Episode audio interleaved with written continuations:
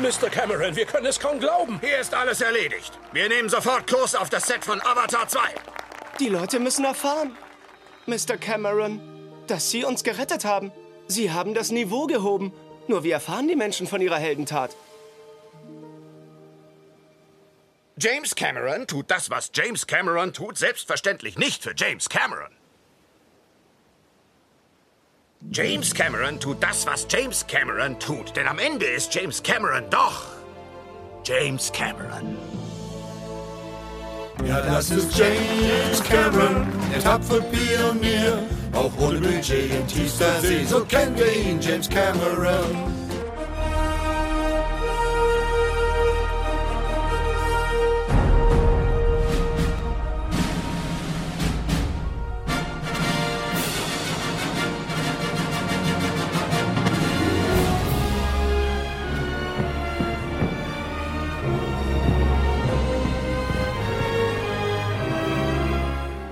Cinemotions, der Kinopodcast mit Stefan und Jens.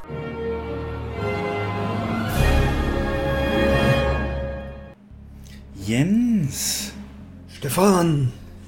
Wir sind, äh, Jens, zwar ein Kinopodcast und eigentlich der Branchenpodcast überhaupt zur Lage der deutschen Kinobranche, internationalen Kinobranche, aber da auch der Beste und Marktführer, einfach aus dem Grund, dass es keinen anderen gibt.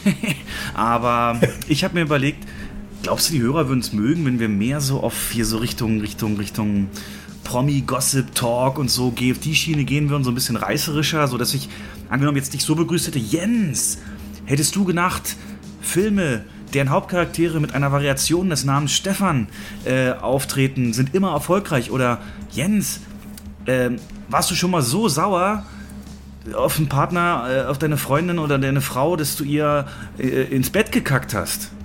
So in der Art. ähm, Jedenfalls nicht aus Absicht. ähm, ja, ich glaube, das ist nicht das Niveau, was wir wollen, aber äh, alles, was ich gerade angesprochen habe, wird heute auch mehr oder weniger auch nochmal Thema werden. Ähm, und natürlich vieles mehr. Also wir gehen äh, neben so ein paar, paar ähm, Branchen-News und Produktionsnews auch natürlich in erster Linie mal darauf ein. Russland, wie ähm, läuft es da eigentlich, dass äh, ja, die Kinobranche und alle, die dranhängen, wie, wie wirkt sich das aus? Und natürlich war die CinemaCon, die größte Kinomesse der Welt, die Jens übrigens noch auf jeden Fall auf der Liste die, der Dinge steht, die ich noch machen will. Ah, vier Tage in Las Vegas CinemaCon, alle treffen sich, die Creme de la Creme der Studios und Kinobetreiber. Ähm, und da gibt es dann die meisten Ausblicke und News fürs ähm, jetzt laufende Kinojahr und das, was eben so bevorsteht. Und wir werden einen kleinen Blick werfen und so, glaube ich, Jens, nenne ich auch die Folge im Jahr des Avatar oder im Jahr von Avatar oder so. Denn irgendwie, ich kann es nicht genau benennen, aber ich spüre rechts, links um mich herum, nehmen die Einschläge zu, was dieses Thema angeht und die sind doch sehr stark, beteiligen sich die Leute an diesem Thema, drüber zu reden, zu diskutieren und ich glaube, das wird ein riesen, also ich weiß nicht, was es wird, aber es wird ja, die Kinobranche mal wieder verändern, würde ich Stand jetzt behaupten, aber das können wir nachher nochmal auseinanderklamüsern. Mhm. Genau, und dann gesehene Filme mit Schwerpunkt natürlich Doctor Strange 2, den wir beide geguckt haben. Und genau, entsprechend schöner Abriss wieder über die Lage der Nation. Aber vor der Nation kommt natürlich Jens und möchtest du ein Update geben? Was beschäftigt dich gerade? Was bewegt dich so? Naja, gut. Äh, Wetter wird besser, das heißt natürlich viel Arbeit draußen im Garten. Die letzten Tage eine Menge gemacht. Bedingt leider dann auch wenig Zeit, Filme zu gucken und nachzuholen. Aber Dr. Strange habe ich mir nicht nehmen lassen gestern. Und ja, sonst aber. Also ich will jetzt nicht sagen viel Arbeitsstress, aber trotzdem viel zu tun und wenig Freizeit gerade. Ja. Hm.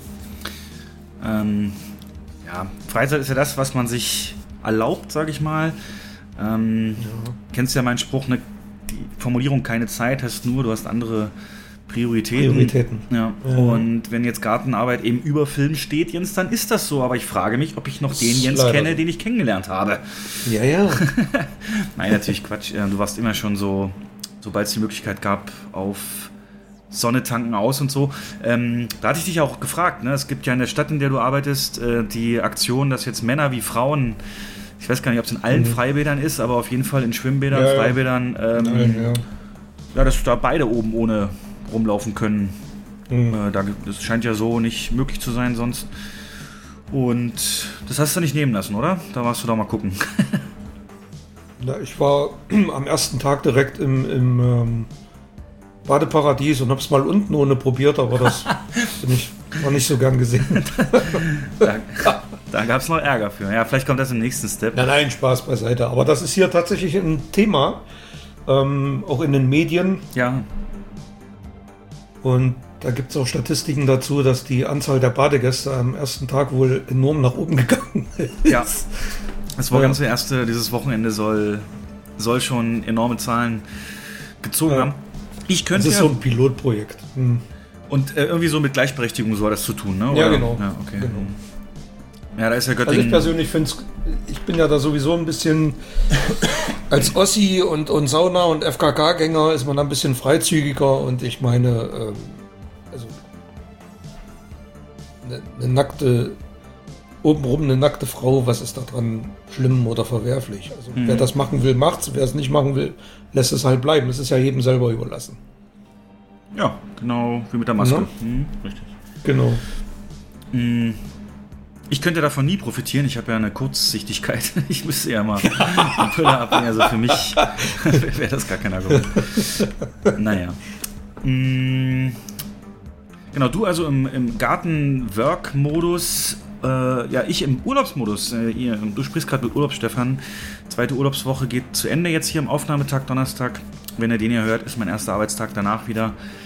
Ähm, und da sage ich nochmal hier auch vor allen Hörern Danke, Jens. Danke vielmals, denn ich hatte letzte Woche Freitag Geburtstag und da ist ja so, man kriegt ja oft so diese Standard-WhatsApp mit diesen Emojis und, und Sprüchen und die man einfach jedes Jahr kopiert oder jedes Mal, wenn einer Geburtstag hat, kopiert.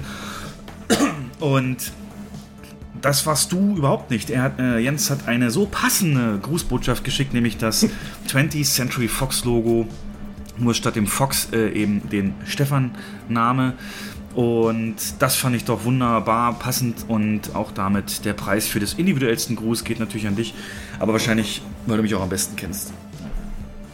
Genau. Ja. Mm, Das war sozusagen auch der erste. Hast du denn, ja. hast du denn wenigstens ein bisschen gefeiert? Genau, die Möglichkeit gab es ja erstmalig durch diesen, durch diesen Urlaub. Es war Ja. so, dass nicht nur die Feier erstmals hier, sonst war ich immer gerne verreist zu meinem Geburtstag, weil ich das nie so mochte, große Partys da ausrichten Mhm. und Zeug. Ja, genau. Und äh, diesmal war es so, dass durch den Hauskauf und alles meine Eltern hatten, also waren ja in der Summe noch nicht hier. Also mein Vater war mal kurz gucken und meine Schwester und äh, Schwager haben mal geholfen. Aber meine Mutter zum Beispiel noch gar nicht das Haus gesehen. Und jetzt waren wir dann die Chance genutzt und haben gesagt, dann machen wir es komplett volle Kanne und lassen die Schwiegereltern sozusagen auch aufeinandertreffen. Und da war jetzt am Samstag dann ab 15 Uhr äh, große ihre Seite Familie, meine Seite Familie, also ne, Geschwister und Eltern ähm, sind dann angereist und Nachwuchs halt, soweit er da ist, nicht und sowas. Und ja, das äh, war was ganz Neues. Also natürlich erstmal selbst das auszurichten, da muss ich auch meine Partnerin so im Himmel loben. Die hat sich das so, also so bei mir, also kann man, kann man einfach nur sagen, vielen, vielen Dank, wenn du das hörst. Ähm, von Kuchen über das Essen und alles, über die Deko und, und also wirklich alles hingestellt in der Woche Urlaub. Und natürlich habe ich so gut wie es geht geholfen, aber beim Kochen bin ich und Backen eher unbewandert und deswegen äh, ja, lief es dann aufs Grillen hinaus am Samstagabend direkt, habe ich da ein bisschen mitgeholfen habe. Und ja, war wie man es erwartet hat, erstmal so schön getrennt ne, an dem Tisch. Eine Hälfte saß ihre Seite, andere Hälfte saß unsere Seite und, und dann hat sich das später durchmischt und das war alles super und genau, da hätte mir nur jemand den Tipp geben müssen, dass man eine Feuerstelle nicht direkt auf den Rasen stellt. Äh, da ist jetzt eine schöne kreisrunde äh, Fläche sichtbar im Garten. Aber naja, das sind dann eben die Erfahrungen, die man so macht. Genau, genau, genau. Zum, als Geschenk muss ich auch meine Kollegen im Kino nochmal loben. Von denen gab es schon in Anführungszeichen was. Ich bin ja erst seit Januar dort. Aber das Lego Batmobil aus dem neuesten Film, also dieses Muscle Car mehr Oh, oder weniger. passend. Ja, Ja. Und das hat mich auch sehr gefreut, das aufzubauen und hat jetzt auch einen, einen Sonderplatz, aber auch alle anderen Geschenke und so. Das äh, alles natürlich jetzt so erwachsen ne? mit hier Bauhausgutscheine und was zum Fahrrad dazugegeben und so Zeug. Aber ähm, ist ja dann auch das Nötigste und tut ja auch ganz gut in dem Sinne. Ähm, Mhm. Genau. Ansonsten hatte ich damit eben auch viel zu tun, auch nicht so viel geguckt. Ähm, und ja, auch nicht so viel gezockt, wie ich dachte. Aber das ist halt jetzt das neue Leben. So muss man sich halt drauf einstellen. Ja, gezockt habe ich auch nicht. Polen waren wir mit Freunden Ach toll. vorige Woche. Ja, Bist du da so ein. Bist du so ein. Also nimmst du das dann schon ernst und willst gewinnen oder machst du es just for fun? dann eigentlich schon gewinnen und ich habe auch gewonnen. ich habe doch, ähm, das ist nun schon viele Jahre her, mal in einer Betriebs Betriebsmannschaft gebohlt, Cinemax. Wir sind dann immer montags nach, der, nach dem Job mit ein paar Kollegen ähm, bowlen gegangen und haben so gegen diverse andere Firmen Kämpfe ausgetragen. Wirklich Bowlen oder Kegeln? So richtige Meister. Nee, nee, Bowlen. Okay, cool. Eine richtige Me- Firmenmeisterschaft war das. Ja. Also das ist ja komplett neu für mich. Das ist ja fantastisch. Wann hat das aufgehört? Wann, wie lange wie lang ging das? Ach, das wann hat das aufgehört? Schon zehn Jahre her, wo das aufgehört. Ah, okay. Und so lange habe ich wahrscheinlich auch nicht mehr gebohlt. Deswegen hat es ein bisschen gedauert. Ich, wir hatten einfach mal die Idee und äh, jetzt, wo die ganzen Beschränkungen gefallen sind, dann macht das sowas ja auch ein bisschen mehr Spaß, als sich da mit Maske hinsetzen zu müssen. Bowling mit dir würde ich mir auch extrem lustig vorstellen. Ich glaube, Das war, das war auch sehr lustig. ja. Okay, okay, okay. Also ist ja klar, in zwei Jahren, wenn dann die vier vorne stehen wird bei mir, äh, bist du, ja, da weiß ich jetzt schon, was ich mache. und dann kommst du ran und dann machen wir hier ein Familienteam A, Familienteam B, Arbeitsteam. Ja, so machen wir das. Mm, cool. Wie viele Strikes waren es in deiner besten Runde? Ach, Herr Jemine. Drei oder vier. Es war nicht so berauschend, Ja, aber natürlich, ja. nein, es war, war okay. Herrlich. Cool. Gut, dass du dafür zu haben bist. Gut zu wissen. Wird, wird gerne angenommen, wenn sich die Möglichkeit ergibt. Mm. Ganz kleine andere Sache, wo ich noch sagen wollte. Also wir gehen so langsam mal in die News rein, aber noch nicht konkret, sondern eher... Ähm, es gibt jetzt einen Vorschlag, den die Linke und die Grünen zusammen gemacht haben, Jens. Ich weiß gar nicht, ob du das mitbekommen hast. Den fand ich... Äh, Da stimme ich komplett zu. Ich bin ja sonst eher nicht so auf Linie der Linken und auch die Grünen haben so manche Punkte, wo ich sage, hm, muss man genauer drüber nachdenken.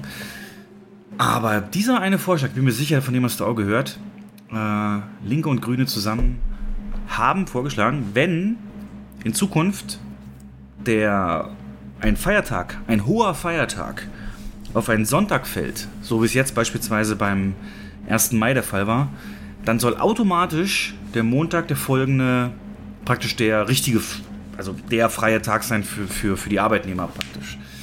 Ähm, Weil vom Sonntag hat So man ja wie, nichts. So, wie Oster, so wie Ostermontag dann.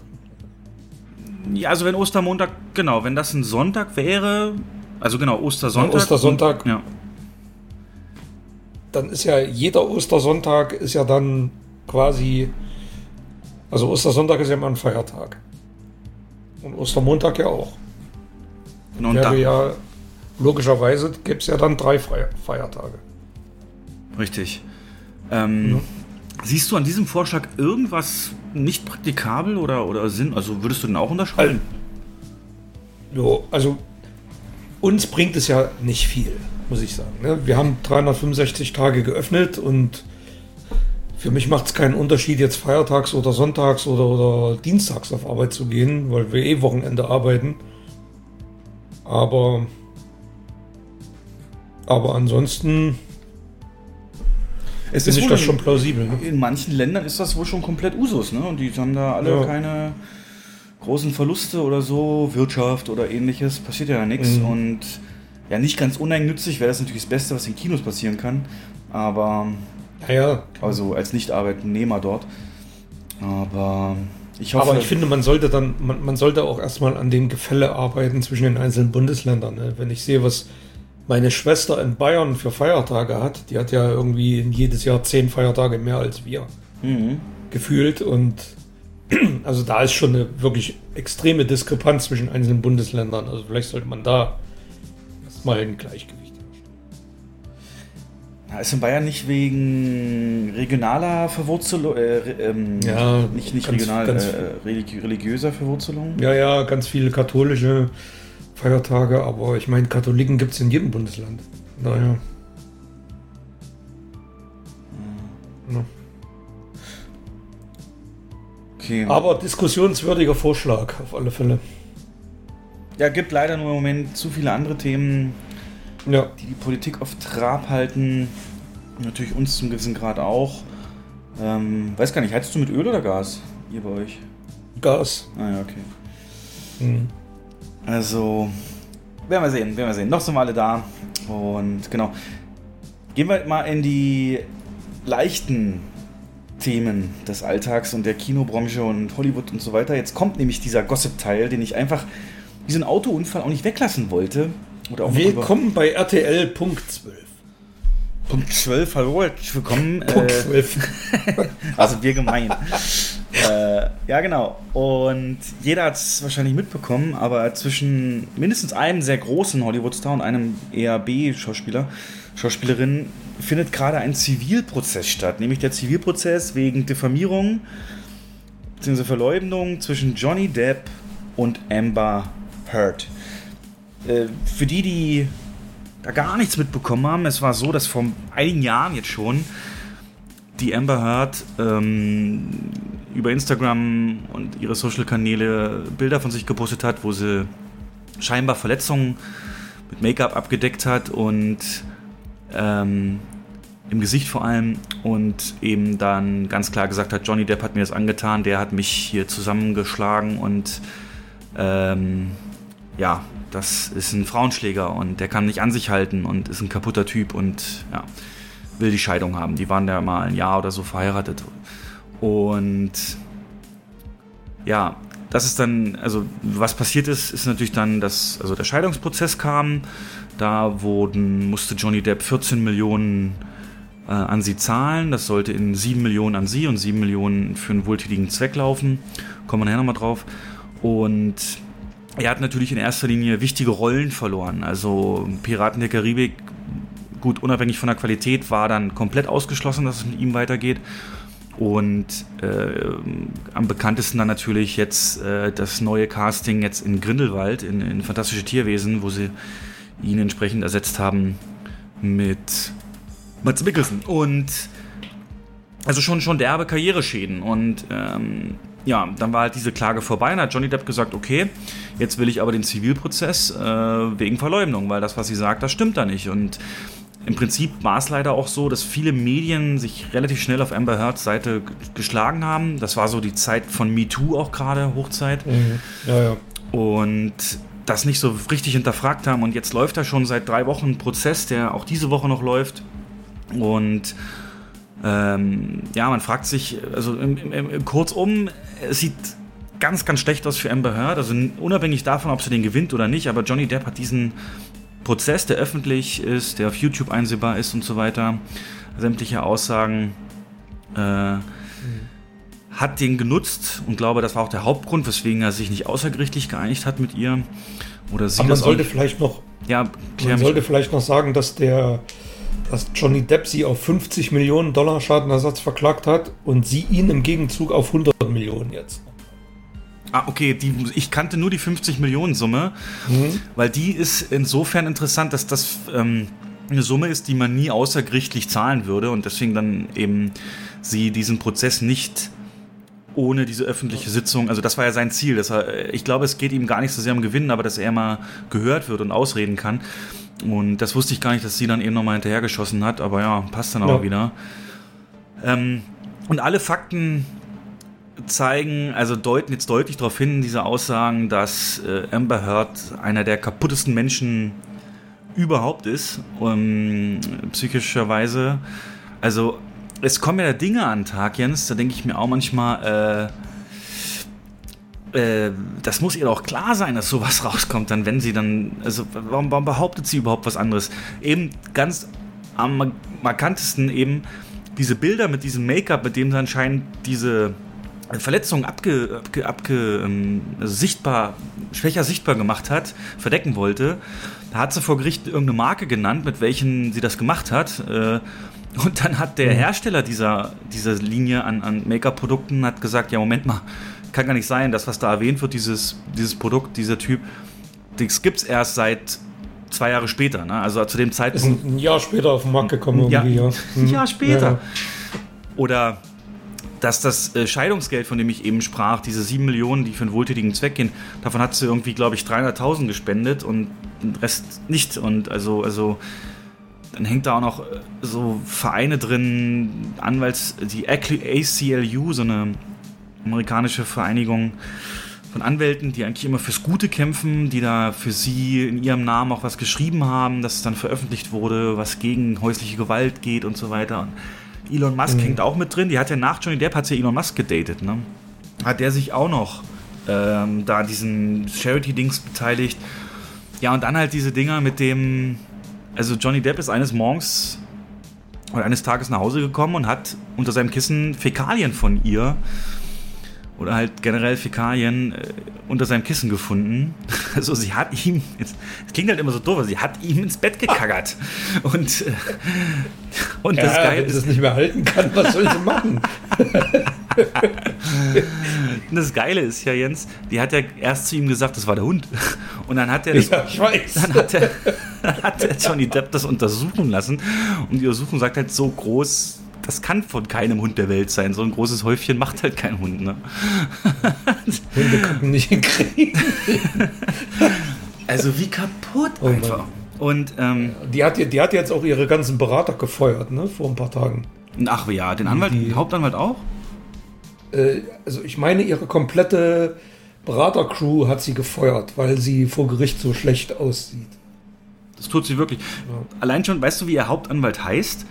Der heißt Rottenborn. Und wenn man das auf Deutsch übersetzen würde, heißt das äh, verdorben geboren. Also Rotten und Born. Ne? Das sind so. Kennst du noch Frau Rotten.com? Rottenmeier-Ding. Ja. Frau Rottenmeier-Ding. Was? Ja. Ja, es ist schon, also ich sag mal, das ist teilweise schon skurril, was sie da alles von sich gibt. Ne? Der hat seinen Und Finger verloren in einem Streit mit ihr, aber nicht wegen Streit, äh, weil er da irgendwie gewalttätig wurde, sondern weil einfach sie, weil Glasflaschen kaputt gegangen sind. An denen hat er sich einen Finger Ja, abgeschnitten. Und, und alles das, was sie behauptet, ähm, also ich bin doch immer vorsichtig, aber alles, was sie behauptet, gibt es halt keine Zeugen für. Und alles, was Johnny Depp behauptet hat, gibt es Zeugen für. Wenn, wenn sie ihre Fäuste hat springen lassen, da waren Security dazwischen und, und sie sagt jetzt mal so zwischendrin, ja, äh, der ist, der ist nach Hause gekommen und hat in ihrer Vagina und in ihren ganzen Körperöffnungen nach Koks gewühlt. Wer soll das, wer soll das denn beweisen? Oder also wie kann man denn solche, solche Sachen überhaupt vor Gericht behaupten, wenn man es nicht nachweisen kann oder beweisen kann? In der Und Summe, dann sagt sie auch, ja. sie hat dabei, sie hat dabei stillgestanden und hat irgendwie nach oben geguckt und hat es einfach geschehen lassen, weil sie so schockiert war. Hallo?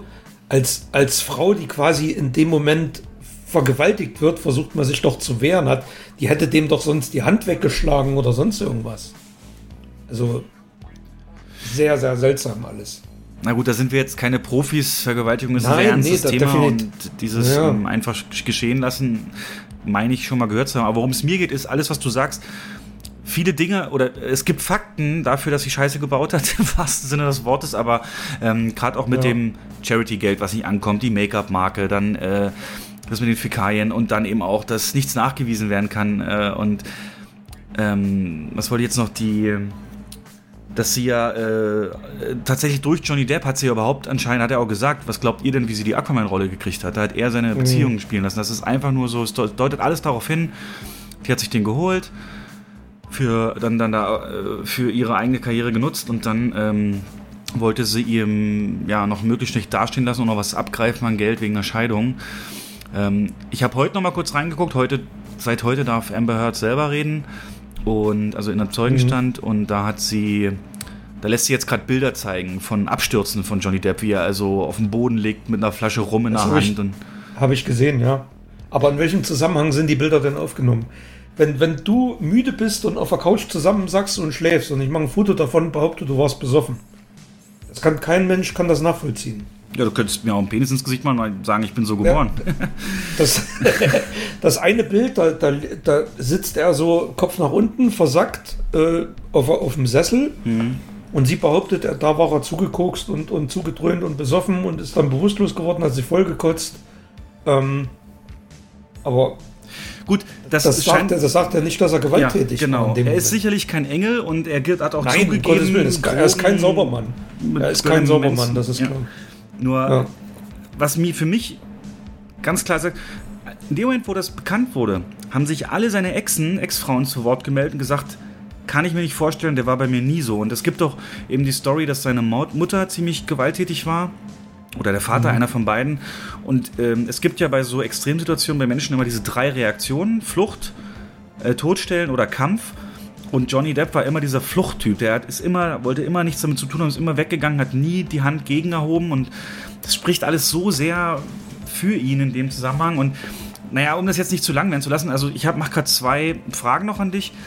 Erstens, du kennst dich erstaunlich gut damit aus, mit Summen hier und heute hast du geguckt. Also läuft es dann im Garten nebenbei oder wie ist das? Also das ist ja der Nö, Wahnsinn. Ich, wenn, ich, wenn ich ein bisschen bei YouTube äh, rumsurfe, bringt einem das ja meistens ins Gesicht. Ich gucke mir das nicht komplett an, scroll da ein bisschen vor, aber bekomme das natürlich mit.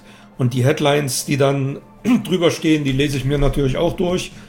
Ähm, und bin, dann, bin da informiert, bin jetzt aber nicht 100% informiert. Ich, also bis vor kurzem, ich dachte immer noch, die Wahrheit wird irgendwo in der Mitte liegen. Ne? Also wahrscheinlich ist ihm doch mal die Hand ausgerutscht und, äh, und sie übertreibt natürlich. Ähm, die werden beide keine Engel in der Geschichte gewesen sein. Beide haben da Dreck am Stecken und ich war eigentlich bis vor kurzem davon überzeugt, dass es irgendwie auf einen Vergleich hinausläuft. Aber momentan sieht es eher besser für Johnny Depp aus, ja. Ja, aber es ist so traurig, diese, ja, also zumindest Johnny Depp, äh, dann eben, wenn so, wenn so rauskommt, dass deine Idole eben auch nur Menschen sind, in Anführungszeichen. Und ja gut, Amber Heard ist, also die ist Mutter, ne? Stell mal vor, also die hat ja schon Kinder, wenn die das, äh, oder ein Kind, wenn die das dann sehen. Aber was ich jetzt dich fragen wollte, glaubst du denn, das hat Folgen für Aqua, also Aquaman 2 Die wird Frage wollte ich dir auch gerade stellen. ähm, da wird sie ja weiterhin die äh, Mera, glaube ich, spielen, also Mhm. äh, eine Atlantis-Bewohnerin. War ja auch im ersten Mhm. Teil entsprechend drin. Nicht sehr groß die Rolle, aber durchaus ähm, ja, äh, wahrnehmbar. Und ich weiß jetzt nicht, wie groß Ja, die Rolle jetzt sein wird, aber Na, sie soll im zweiten Teil ein bisschen größer ausfallen, die Rolle. sogar. größer sogar noch. Ja. Also jetzt ist die Frage, es gibt ja schon Petitionen äh, von über zwei Millionen Leuten unterzeichnet schon, dass sie da raus soll aus diesem Film. Und es wäre ja auch nichts Neues, dass äh, Leute nachträglich aus Filmen geschnitten werden oder ersetzt werden. Siehe jetzt hier zuletzt ähm, der, der Army äh, of Thieves Film, glaube ich. Und ja, die Frage ist, äh, Warner Bros. kann sich da nicht mehr viel leisten. Ne? Die haben jetzt den Ezra Miller äh, Probleme da bei Flash. Die haben jetzt... Wollte ich auch, wollte ich auch gerade noch drauf zu sprechen kommen, ja. Das nächste Ding. Hm. Die haben da, was Casting angeht, kein Händchen. Also Nee. glaubst Ja, du. und das ist noch eine, und ich glaube, das mit Ezra Miller ist noch eine Nummer härter für Warner. Weil das ist der Hauptdarsteller. Und der Film ist quasi durch, also komplett abgedreht. Ist in der Post-Production. Und ähm, also ne, bei Tierwesen macht er ja auch mit, also hat er eine kleine Rolle, fällt kaum ins Gewicht. Aber wenn der Flash kommt und wenn dann. Der ist ja nur im Knast momentan. Der wird ja ständig wegverhaftet, weil er irgendeine Scheiße baut. Ja. Also. Ja, aber Aquaman, ja. Schwer zu sagen. Weiß nicht, wie, wie weit Warner da noch mitgeht. Es kommt wohl auch darauf an, wie der Prozess ausgeht. Die Entscheidung hängt mit Sicherheit damit zusammen, in welchem Licht sie dann dasteht. Und ja. Auf jeden Fall, na gut, selbst wenn es dazu nicht kommt, hoffe ich, dass ihre Karriere äh, generell dann aber in der Form nicht mehr Fahrt aufnehmen kann. Aufgrund dieses Auf alle Fälle ist es, ja, auf alle Fälle ist es eigentlich immer schade um den Film und um alle anderen, die da Herzblut reingelegt haben, ne, sei es andere Schauspieler, Regisseur, Produzenten, weil der Film dann meistens in den Medien kein Thema ist. Die reden dann alle nur noch über diesen Prozess, wenn der Film rauskommt. ja, Das ist die, die, äh, die irgendwie wochenlang mit Johnny Depp vor Gericht saß. Ja, genau. Mhm. Ne? Ja. Wie jetzt schon zum Teil im kleineren mit, mit, mit dem neuen äh, Tierwesen-Film und den Äußerungen von, Mhm. von J.K. Rowling. Ja. Gut. Wir werden das weiter verfolgen. Euer Team vom Punkt 12 wünscht damit viel Spaß. Nein, aber wir bleiben ein bisschen bei, bei Gossip und äh, ganz konkrete Produktionsnews, auch mit der Frage, was jetzt und hat Jens noch Hoffnung für diesen Film? Das ist nämlich Fast and the Furious 10, also beziehungsweise Fast and the Furious 10 und 11 oder 10 1, 10 2, wie auch immer. Das große Finale wird ein Zweiteiler. Ähm, und es gab rund um den 20. April, glaube ich, ein Insta-Kurzvideo von Vin Diesel auf seinem Account, wo er neben Justin Lin sitzt und sagt, Yo, Buddies, es geht los und wir filmen uns, freuen uns, haben hier ein Mega-Team und wird alles mega.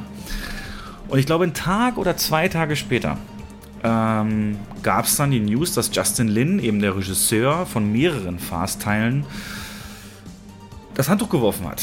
Also praktisch die In-Produktionsmeldung kam raus. Vin Diesel hat gesagt, jo, wir sind dran, wir filmen. Das, und du weißt es ja auch so halbwegs, ne? wenn ein Film die eigentliche Produktion am Start ist und losgegangen ist, dann ist das ein riesiges Vehikel, was äh, ja nicht umsonst jetzt so bei, bei Corona so vielen Studios so viele Millionen gekostet hat, weil es nicht einfach möglich ist, da mal Stopp zu sagen. Das sind alles strenge Zeitpläne und so weiter. Du kannst nicht auf jeden Star jederzeit zugreifen und so weiter und so fort. Und ja, Deadline.com hat zum ersten Mal eben dann berichtet, ich glaube, wie gesagt, ein paar Tage später, dass Justin Lin da raus ist aus der Produktion. Der hat den Film mitgeschrieben und wird jetzt anscheinend noch als Produzent auch bleiben. Aber ja, wie immer wurde als Grund genannt, wenn sowas passiert in der Filmbranche, kreative Differenzen. Und das heißt eigentlich im Prinzip immer, eine von beiden Seiten hatte massive Probleme mit der Vision des anderen. Und ja, die Frage ist, also Beispiele dafür gibt es ja, ne? Bohemian Rhapsody, hast du bestimmt mitbekommen, da musste der, der X-Men-Regisseur, ich weiß jetzt gar nicht, wie der heißt, äh, gehen, weil er dann eben auch diese Kinder... Bryan Singer. Brian Singer, genau, weil er diese, diese sexuellen, diese, diese, ja, dass er sich an Minderjährige angemacht hat. Oder bei Solo Star Wars äh, Story hat ja auch dann ähm, der Apollo 13 Regisseur übernommen. Ron Howard. Hm. Mann, jetzt ist die letzte Folge, wusstest du keinen einzigen Namen und jetzt bin ich ähm, Das stimmt, das stimmt. ja. Aber da war es zum Beispiel so, weil halt Disney gesagt hat, die Vision von den beiden äh, angeheuerten Regisseur-Duo ist nicht unseres. Also sowas gibt es ja schon, ne? dass, dass, dass Ja. dann äh, Leute gefeuert werden. So, und dann wusste man schon, irgendwas kann da nicht stimmen. Und dann hat der Hollywood-Reporter, ich weiß gar nicht, ob du auch gelesen hast, hat jetzt nachgereicht, die Geschichte, was da anscheinend los war. Ähm, nämlich der Regisseur hat gedacht, okay, der Film ist geschrieben, das Skript ist sozusagen gelockt, so nennt man das. Wenn das Skript gelockt ist, dann wird da nichts mehr dran geändert und es kann ins Film gehen und das Skript bleibt so, wie es ist. Aber anscheinend hatten das Studio, also Universal und Vin Diesel da eine andere Meinung zu und man redet davon, dass eine der Schlüssellocations aus dem neuen Film in Osteuropa sein soll.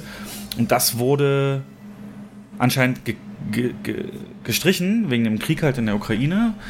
Und zu dem Zeitpunkt gab es noch nicht einen richtigen Bösewicht, der gecastet wurde. Also weder so Besetzung der Bösewichte und Locations, also schon ziemlich große Dinge, die noch nicht geklärt waren final. Ne? Und Justin Lin hat klar gesagt, wir müssen hier jetzt mal zu Potte kommen. Äh, ich will jetzt nicht, dass noch ständig tausend Sachen geändert werden. Und trotzdem hat Universal gesagt, nee, nee, nee, äh, wir lassen da doch mal äh, einen, einen Schreiber dran, der die Dialoge ein bisschen aufbessert und so weiter. Und ja, obwohl Justin Lin halt dachte, hier ist doch alles fix mit dem Drehbuch. Da haben noch tausend, Gesicht, tausend Leute drüber geguckt und gesagt, jo, können wir so machen. Und trotzdem wurde es noch verändert und ähm, ja, dann kam der Drache, hier steht's, der 23. April. Und es gab wohl ein, ein Meeting zwischen vier Personen, also mit auf jeden Fall Diesel und äh, Lin und noch zwei anderen, wo Vin Diesel anscheinend angefangen hat über, über so ein paar Notizen zum Skript. Also der hat sich so Notizen gemacht und wollte natürlich mal wieder was ändern und hier ja, mehr, mehr, das, das ja. habe ich auch gelesen, ja. Da muss mehr Familie rein. Und äh, das Meeting soll mit einer zugeschlagenen Tür geendet sein. Und, und der soll sich dann gesagt haben, dieser Film ist nicht meine geistige Gesundheit wert, die zu riskieren. und hat dann gesagt, Cut, ich bin weg. Und er bleibt, wie gesagt, als Producer. Und er hat auch viele von seinem Dunstkreis an Kreativen hier, äh, Kamera und, und, und die ganzen Background-Crew und so sind ja von ihm. Und dann hat er gesagt, die sollen auch da weitermachen, aber ich mach's nicht. Und ja, wieder mal die Bestätigung, dass Vin Diesel scheinbar ein Riesenego hat, oder? Ja. Ja, das ist ja auch schon der Grund gewesen, warum Dwayne Johnson nicht mehr mitspielt. Ne? Und der hat sich auch, lässt sich auch nicht mehr zurückholen. Für kein Geld der Welt hat er nochmal Bock mit Vin Diesel zusammenzuarbeiten. Ja. Weil, weil er meint, das ist sein Film und sein, sein Ding und sein Baby und er entscheidet alles selber. Ähm, ja. Und hier wird das wohl genauso gewesen sein. Und Justin Lin, wie du schon sagst, ich glaube, der hat sogar fünf Stück gedreht. Kann das sein? Ja, das waren der hat einige. fünf Fassungen Mhm. voll. Ja. Den letzten auch, den Neuner. Und ja, und äh, also den mit sich mit dem anzulegen, der wirklich die meiste Erfahrung für dieses Franchise mitbringt und die entscheidenden letzten zwei Teile, also eigentlich ist ja einer geteilt, äh, inszenieren soll, ist eigentlich ähm, also kann nur Gift für den Film sein. Ähm, das sagt man Diesel wirklich nach, ne? Ähm, Vin Diesel, dass er das so ein bisschen als, also dass er diese Serie viel höher hebt als das, was sie ist. Also dass das so für ihn so Shakespeare-artig ist und dass das Ja, ja. diese Message mit Familie doch so viel Menschen berührt und so wichtig ist und, und bla. Und dass der das nicht sieht als diese leichte Fastfood-Kost, die es ist. Wobei man eben sagen muss, egal, also das ist eine sichere Bank für Universal. Ne? Also selbst mitten hier der erste Pandemie-Sommerfilm nach Tenet war ja mehr oder weniger dann Fast 9 und der hat auch 700 Millionen gemacht, ne? trotz der ganzen Umstände. Aber jetzt sagt man halt, ähm, der liegt jetzt schon bei 300 Millionen Kosten und nur 100, also alleine 100 Millionen von diesen 300 Millionen, noch vor Marketing und allem, sollen äh, so Sachen sein wie halt ähm, Schauspielergagen. Ne? Mindestens 300 Millionen, sagt man. Also das wird dabei nicht bleiben. Nee, Da ist ja noch kein Meter gedreht davon. Also das, ne? ja. Das, das wird wahrscheinlich eher dann so auf 400, 500 gehen. Dann. Ja, ja, und das muss dann, wie wir alle wissen, ein Film muss ähm, am Kino, vom Kinoeinnahmen bleiben die Hälfte. Das heißt, wenn der wirklich bei 500 Milliarden Kosten stehen sollte, muss er. Minimum eine Milliarde einspielen, um überhaupt auf eine schwarze Null zu kommen. Wobei das Marketingbudget dann meist außen vor ist in den Produktionskosten und nochmal draufkommt, also eher 1,5 Milliarden. Und das ist, das sind Summen, ja, das wird auch für so eine Serie schwierig. Die Frage ist, der Regisseurwechsel. Ähm, es gibt jetzt einen mittlerweile. Es gab, glaube ich, dann vier, fünf Tage keinen. Und jetzt hat man einen gefunden. Ähm, der Louis Leterrier. Ich hoffe, ich habe es richtig ausgesprochen. Für die, die nicht. Leterrier, glaube ich. Leterrier. Äh, ich kann mal kurz Keine Ahnung, ich glaube. ja. damit ihr ein Bild von seiner Bildsprache habt und von seinen Werken. Er war der Regisseur der ersten beiden Transporter-Filme von Unleashed, von Incredible Hulk, Clash of Titans, dann Now You See Me und zum Schluss jetzt ähm, Brother Grimsby, sagt mir gar nichts. Bei Netflix drei Der Spion Episoden. und sein Bruder. Ach, der Spion und sein Spion Oh sein- nein. Äh, die, du denkst Vielleicht auch kommen ja Elefanten vor. Elefanten-Bukake-Party. Okay. Aber er hat auch eine Folge aus der Serie Der dunkle Kristall, was du so gefeiert hast auf Netflix, hat er auch ein paar zu verantworten gehabt als Regisseur. Ich glaube, den Pilot hat er sogar gedreht. Genau. Jetzt ist die Frage, ist wie, viel, ja, wie viel Vision kann er noch reinbringen? ist ein Auftragsregisseur, ein Durchschnittsfuzzi und Kampf der Titanen war, ich bin ja nun mega Fan des Originals aus den 80ern, Ray Harryhausen. Und das war einfach nur ein grottenschlecht, grottenschlecht hingerotztes Remake. Ähm, Transporter 1 ist okay. Ja, es ist so ein, so ein, so ein Auftragsfuzzi, ne, der das Drehbuch einfach abarbeitet. Ja, keine Ahnung, ob das äh, so eine gute Idee war. Zumal ja wohl auch noch ein Regisseur zur Auswahl stand, der auch schon einen Fast and Furious Film gedreht hat. Wer denn? Habe ich jetzt nicht will. Na, boah, ich habe ich auch noch gelesen, Mensch. Oder Hobbs Shaw hat er gedreht. Der stand auch noch zur Diskussion. Da, da muss ich mal schnell googeln. Ja, Frage ist halt, wie, wie gehen sie überhaupt raus mit der ganzen Serie?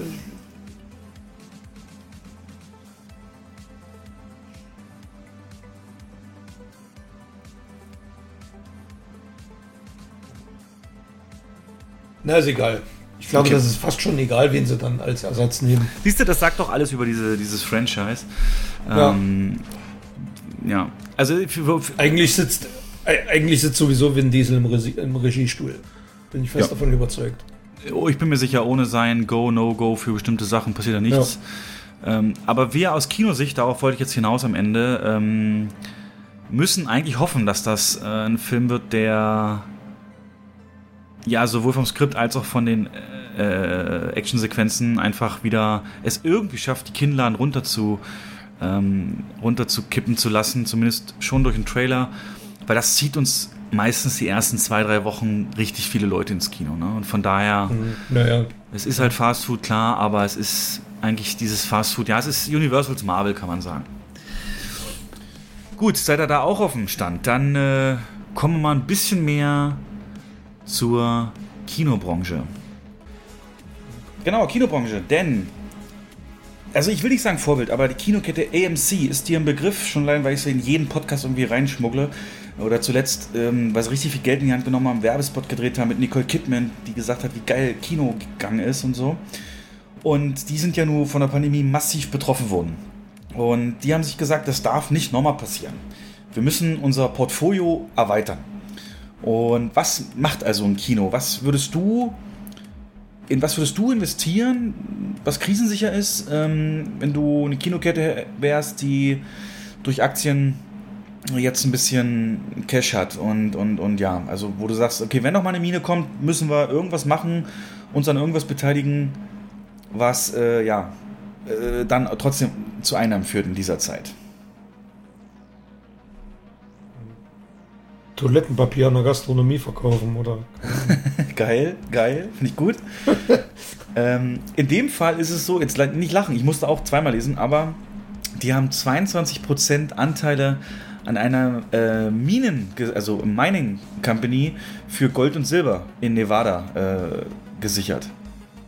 Die sind jetzt Anteilseigner einer Bergbaufirma sozusagen und möchten ja, haben sich, haben sich beraten lassen von einem der führenden Investoren im Gold- und Silberbereich. Weil sie haben sich gesagt, wenn noch mal eine Krise kommt, ne, Gold und Silber ist sicher, und dann nehmen wir jetzt Geld in die Hand für und, und äh, ja, beteiligen uns da jetzt. Also irre. Eine Kinokette, die gleichzeitig äh, Minen. Es wäre so, als wenn deine Kette, keine Ahnung, irgendwie Windkraftanteile äh, irgendwo kauft, ne? Oder so. Also ich meine, ich finde es nicht dumm, grundsätzlich nicht. Aber wild, also. Ja. Sehr wild, ja. Die haben aber nicht nur dafür Geld das nun, ja. das hat ja nun null mit Kino zu tun. Also ich sag mal, wenn man jetzt, weil du sagst Beispiel Windkraft, da könnte ich noch sagen Solarenergie, dass man dann die Kinos alle mit Solaranlagen ausrüsten könnte und das macht ja alles noch Sinn. Ne? ja. Aber Ja. das ist ja komplett branchenfremd. Naja, in Krisen, ne, weiß ja, steigt Gold. Also Ja, insofern, ja, insofern ja. Kann ich es verstehen, aber ich würde es auch, invest äh, auch verstehen, wenn man das zurückstellt oder investiert in die eigenen, äh, ins eigene Business. Haben sie aber trotzdem, das will ich nicht weglassen, trotzdem gemacht. Die haben das Umfeld, also wo die Kinos noch nicht wieder auf dem Vorniveau sind, Vor-Pandemie-Niveau, ähm, haben sie jetzt genutzt und haben weitere Standorte gekauft. Ähm, nämlich etliche Häuser der Pandemie bedingt pleite gegangenen Arclight Cinemas und Pacific Theaters. Äh, damit sind sie zum Beispiel jetzt im Bundesstaat Maine, glaube ich, der absolute Marktführer, was Leinwände angeht und so weiter. Aber ja, also wir haben beides gemacht. Ne? Einmal komplett in eine andere Richtung, aber auch weitere Häuser zugekauft oder Ketten übernommen, die am Boden liegen. Ja. Mal gucken, die sind ja immer so ein bisschen auch der Taktgeber für, für alles Weitere, so groß wie die sind. Ähm,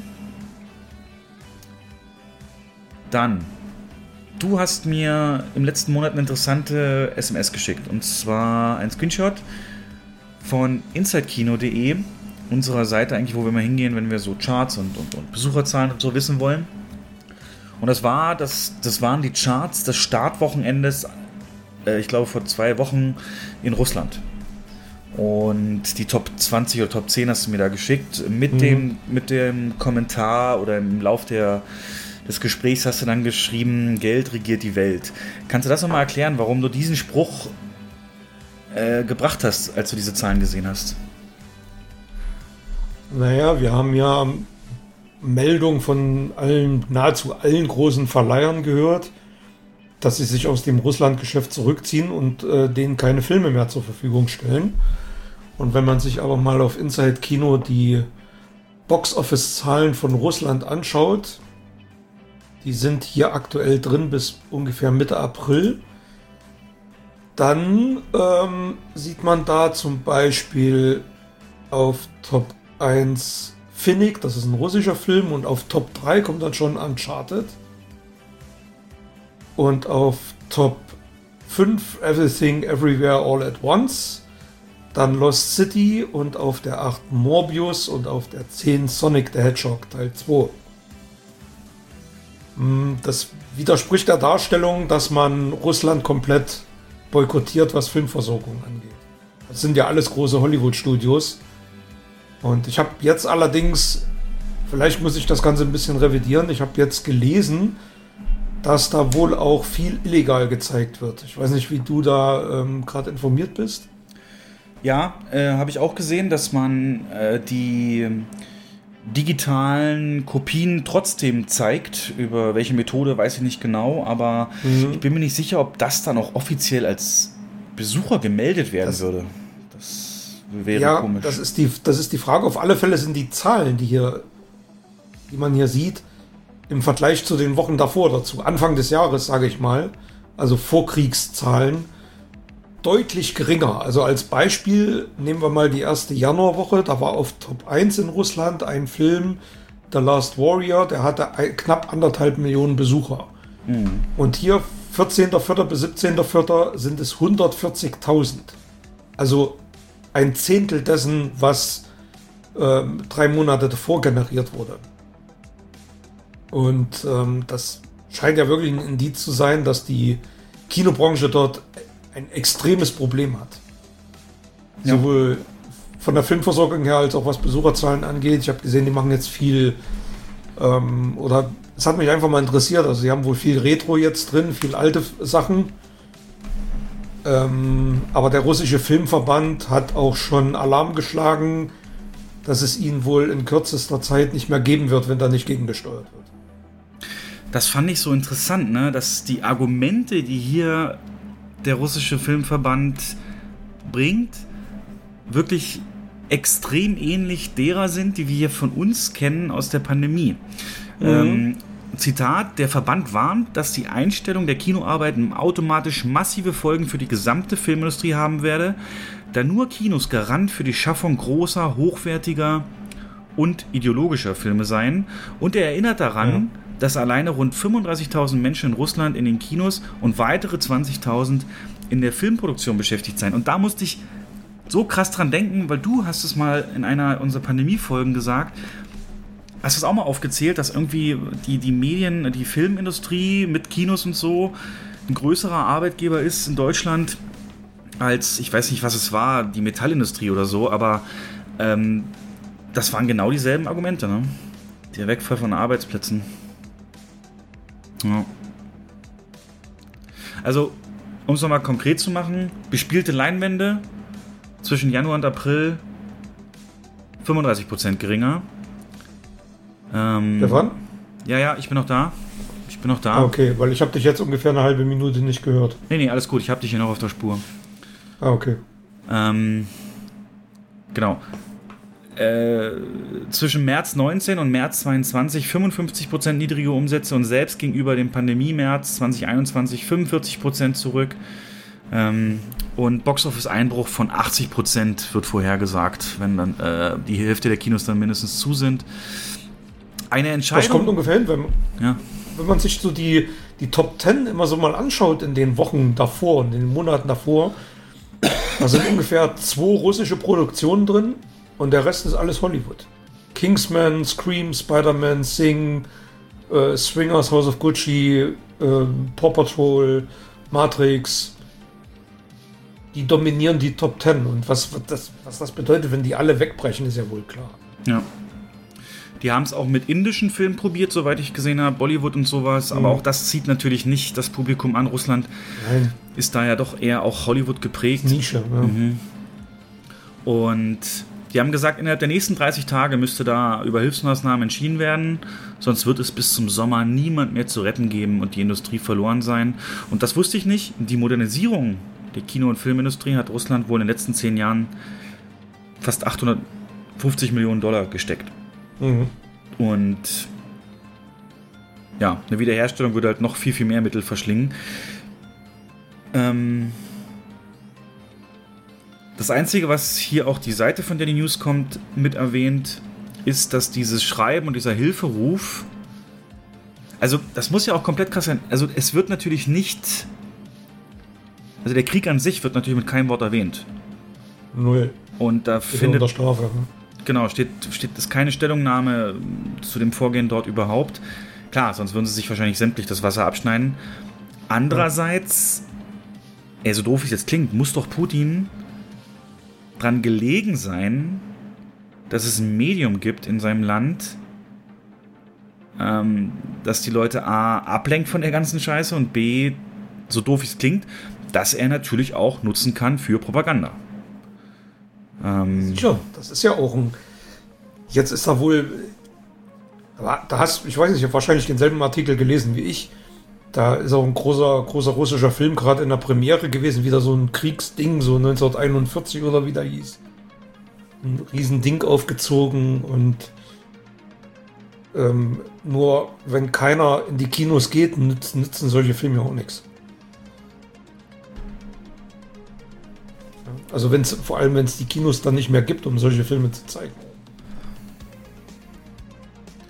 Ich habe echt keine Ahnung, wie es weitergeht, Jens. Also, Ende des Krieges ist ja nicht in Sicht, soweit man es sieht. Und der 9. Mai, der wird ja jetzt so ein Megastichtag. ne? Das ist ja so der Sieg über Ja, ja. Nazi-Deutschland. Und ah, ich will mal hoffen, dass es da ja, nicht zu, zu krassen Verwerfungen noch kommt und Putin da ich meine, ja, die Gefahr ist. Ach, lass nicht, lass nicht. Also, er steht mit dem Rücken zur Wand so ein bisschen, hat man das Gefühl. Und da ist natürlich die Angst dann da, dass er irrationale Entscheidungen trifft. Und da kann man nur an die rationalen Leute innerhalb des Militärs vielleicht dann appellieren. Naja, wir leben in interessanten Zeiten. Ist ein chinesischer Fluch. Oder mögst du in interessanten Zeiten leben? Und im Prinzip die Nullerjahre seit 2020 war eine einzige Krise, ne? Ja. Eine nach der anderen. Wir wollen uns mal nicht beklagen. Also ich stehe an einem Punkt in meinem Leben, den hätte ich mir so gut wie er ist nicht vorstellen können vor einem Jahr noch. Und auch dir geht's gut, alle gesund und ja. Dennoch äh, geht's weiter. Natürlich ist der Glaube daran riesig. Glaube und Mentalität ist immer das Wichtigste in so Krisen. Deswegen gehen wir mehr wieder regionaler. Und das bedeutet, also das ist eine News jetzt, Jens, auf die habe ich mich besonders gefreut, dir mitzuteilen, denn im Prinzip könnte man sie auch nennen. Ähm, der Cinemotions Podcast wird bundesweit ausgestrahlt. Und es kommen ganz viele Teilnehmer. ähm, ich weiß nicht, ob du es gelesen hast, aber die Zukunft des Kinos bei uns ja immer im Mittelpunkt und immer Theorien und, und wir tauschen uns da aus und haben unsere Vorstellungen und so weiter, geben Tipps und manchmal denken wir auch so, wenn wir dann ein paar Wochen später Schlagzeilen sehen von irgendwas, was wir vorher gesagt haben. Ähm, generell wollte ich auch mal sagen, Jens, im, im Juli wären es vier Jahre, die wir das hier machen und das ist einfach so eine geile Zeit. Wir haben es angefangen äh, zu einem Zeitpunkt, wo halt die meisten Kinos noch in dieser ganzen Um- und Modernisierung und Investitionsphase standen, sind dann mitten in die größte Krise der Branche reingeraschelt und jetzt beim Aufbau sozusagen wieder dabei. Also das ist wirklich der Wahnsinn und echt prägend. aber das ist ja nicht das Ende. Und, und auch wir haben ja schon mehrere Casts geführt. Was sind Ideen? Wie kann Kino mehr Besucher? Was kann man tun, um sich abzuheben vom Couchgefühl? Was muss man machen im Marketing? Und äh, wie kann man Kunden binden? Und so weiter und so fort. Und jetzt wird es, Jens. Und die Termine blockst du dir bitte. Denn am liebsten würde ich da eine Live-Podcast äh, mit dir machen. Am 22. und 23. Juni ähm, wird es eine Konferenz geben mit dem Namen Cinema Vision 2030, an dem die drei führenden Verbände ähm, in Deutschland, was, was Kino und Film angeht, äh, teilnehmen, unter anderem auch eben der HDF, der die ganzen Filmtheater vertritt. Und die werden sich da konkret in, in, in Brainstormings und so weiter inhaltlich damit auseinandersetzen, was sind die zukunftsträchtigsten Ideen, für die Aufstellung der gesamten Branche. Thematisch, ich lese mal jetzt vor, soll sich die Konferenz, die sich explizit an sämtliche Kinotypen richtet und sowohl an Führungskräfte wie auch alle anderen Beschäftigten in der Kinobranche, an drei Schwerpunkten orientieren. Erstens dem Kino als Kulturort und kollektivem Raum mit seiner gesamten Infrastruktur, dem Kino als Tempel für Filme, zu den Aspekten zählt dann eben auch Programmgestaltung über den Film hinaus. Ne, dieses, was wir schon mal hatten, wo wir mal die Gäste hatten, die so begeistert davon waren, dass äh, nach einem Wes Anderson-Film noch jemand da war, der Ahnung hat von so Stop-Motion-Technik und sowas, weißt du? Ja, ja, ähm, genau. Mhm. Und äh, den Menschen im Kino natürlich. Ein zentraler Punkt, der nicht nur das Audience Development in den Fokus nimmt, sondern auch Fragen zur Mitarbeitergewinnung und Mitarbeiterführung. Komplett untergegangen in Kinos das war nicht viel mit Entwicklung und auch äh, sich als Arbeitgeber positionieren. Da hat es immer ausgereicht, ja, wir sind Kino, wir wollen da nicht hin so. Das merke ich ja auch gerade. Ich bin ja Personal an dem Standort jetzt auch. Und das ist nicht leichter, Leute zu bekommen. Die Debatten sollen dabei nicht im luftleeren ja, Raum geführt werden, sondern die Konferenz setzt ganz auf die Analyse internationaler Best-Practice-Beispiele. Dafür sei das Organisationsteam um so und so bereits seit Wochen im Gespräch mit internationalen Stakeholdern und Kinotreibenden, Kinobetreibenden. Ey, das klingt so nach meiner. Ich würde, ich würde da, ey, Jens, ich würde da. Das wäre so mein Ding. Wir könnten uns da totlabern. Alles Leute wie wir. Das ist ja genau Haben das, was wir hier im Podcast machen. Ja. Und das Beste, das ganze Ding wird live übertragen übers Netz. Und merkt euch die Adresse schon mal: www.cinemavision2030.de. Da wird es an diesen beiden Tagen äh, ja, Livestreams zu diesen Konferenzen geben, wo ich auf jeden Fall da sitze, nehme ich mir beide Tage frei und schreibt mit für uns oder wir gucken mal, vielleicht können wir sie auch, treffen wir uns und wir gucken sie zusammen bei einem Popcorn oder so. Ähm, und ich habe ja so ein bisschen die Hoffnung, dass wir noch eingeladen werden. Also wenn da irgendjemand von ne, den Organisatoren das hier hört oder jemand, der die Organisatoren kennt, also wir sind da gerne dabei mit unseren Ideen und bereits auch formulierten Ideen und, und, und Rückmeldungen von unserer Community und den Gästen haben wir da, glaube ich, möglicherweise gut was beizutragen. Das Problem Visionen. ist ein bisschen... Große Vision. Was hast du gesagt? Ich habe gesagt, wir haben Visionen. Ja, Visionen sind das Wichtigste. Also. Ja. Problem wird ein bisschen sein, vom 20. bis 23. Juni ist die Cine Europe in Barcelona, also die wichtigste europäische Kino-Veranstaltung, ähm, äh, Kinomesse, nicht so sehr, also, na, also kennst du ja auch diese, wo, wo es auch die, die Preise gibt und da werden natürlich viele dann dort sein, mhm. Aber ich finde das so geil, dieses Format, wirklich. Also, Sowas gab es eigentlich auch noch nie, ne? Also das erste Mal, dass. Ja, vor allem, dass sich alle drei Verbände, ähm, die wirklich ja. auch ganz viele unter sich vereinen, die das mitgestalten können. Das Ding ist halt, was ich ein bisschen befürchte, wenn ich das hier schon höre, hier Audience Development und sowas, ähm, dass das wieder so ein Buzzword-Bubble äh, wird, so, weißt du, wie, wie mhm. du es bei PowerPoints ganz oft hast, dass da ganz viele tolle Worte stehen und ähm, ja, ich sag nur IBU, ähm, bis das mal dann wirklich irgendwie greifbar wird oder äh, ausgereift ist. Ja, deswegen finde ich es gut, dass sie dieses internationale Beispiele dann haben und da wird AMC, um nochmal den Schwenk zu kriegen, auf jeden Fall auch eine Rolle spielen. Was wäre dein Wunsch, was die da auf jeden Fall, also wenn sie eine Idee da äh, verschriftlichen, für 2030, also in 18 Jahren. Äh, was, was wäre für Kino in, in 18 Jahren deine. Acht Jahren, Stefan. Ach du Scheiße, Scheiße, Jens, wir sind ja super alt. in acht Jahren. Ach, in acht Jahren. Gott, es ist bald 2030. Fuck you. Ja. äh, pff, wir haben so viele Dinge besprochen. Ja, für dich persönlich. Wo sagst du, die Branche. Also das, also wenn sie dich einladen für eine Minute per, per Zoom oder, oder Skype und dann sagen sie so, und hier noch die Meinung von Jens Gerwin.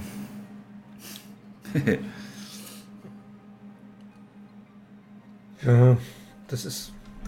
Das, das ist, was an jedem Kinobetreiber selber liegt, ne? Um das Filmerlebnis drumherum was zu bieten. Also mehr Events. Filmbezogene Events. Ja, das ist ja gerade ähm, das Hauptding. Filme nachbereiten.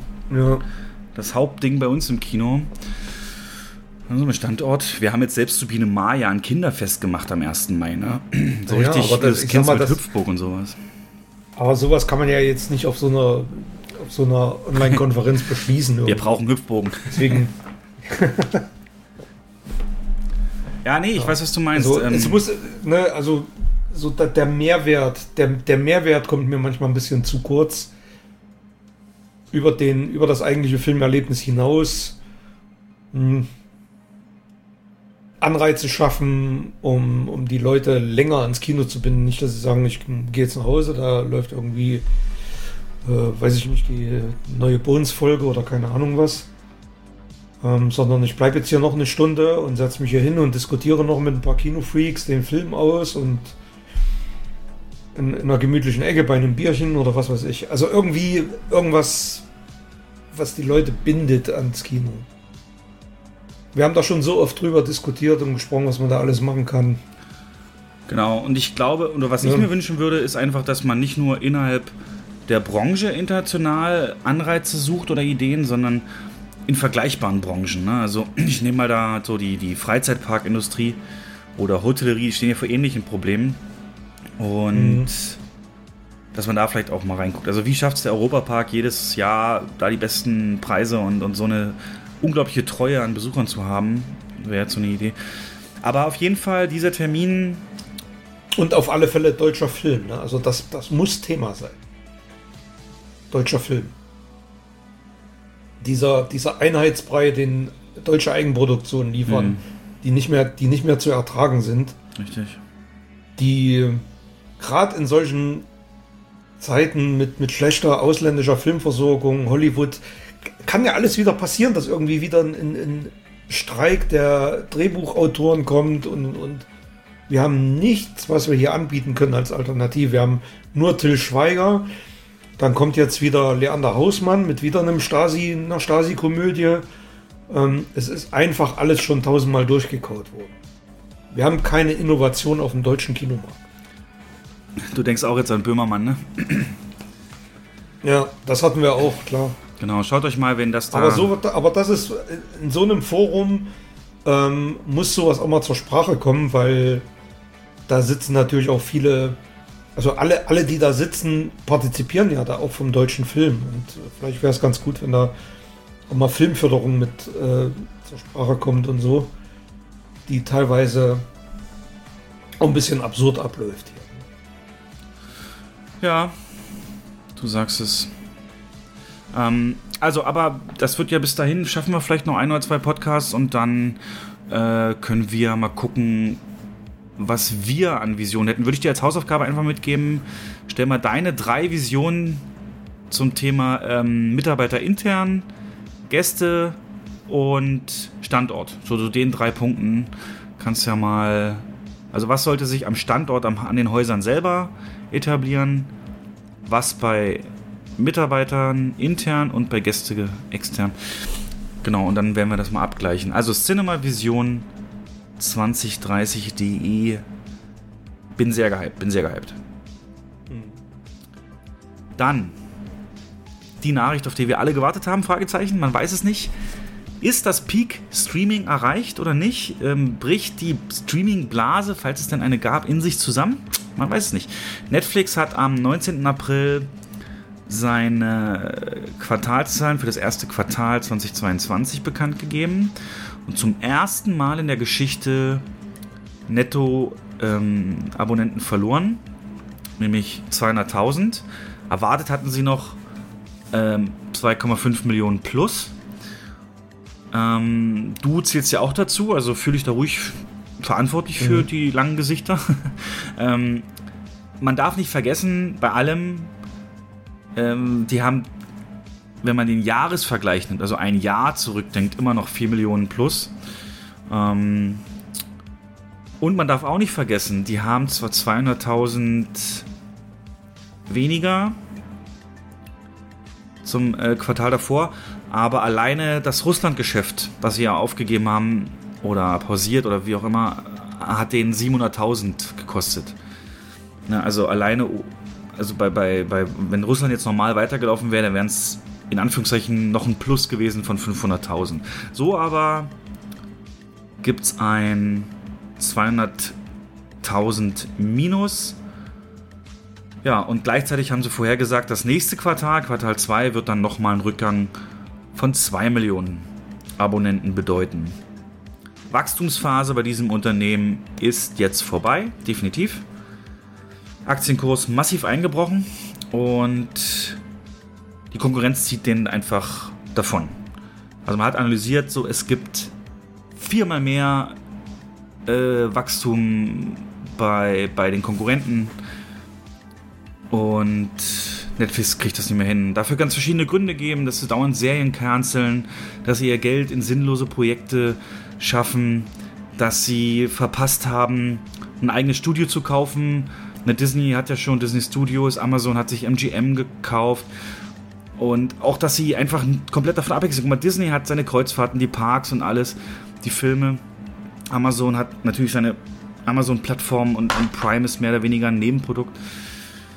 Und in dem Zusammenhang hat Netflix auch gesagt, hey, wir sind euch zu teuer, kein Problem. Wir machen ein super günstiges Einstiegsabo.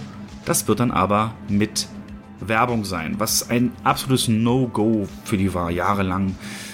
Ähm, ja, ist es denn so, Jens? Ist Streaming. Müssen die jetzt mal lernen, wie es sich anfühlt, äh, wenn Besucher, was bei denen ja Abonnenten sind, zurückgehen? Und, und oder glaubst du, es war eine einmalige Ausnahme und Netflix kommt wieder auf die Beine? Wie sieht wie sieht's für dich aus? Haben wir haben wir das Na, du hast- Schlimmste hinter uns? Du hast vieles schon richtig genannt. Netflix hat, hat einfach teilweise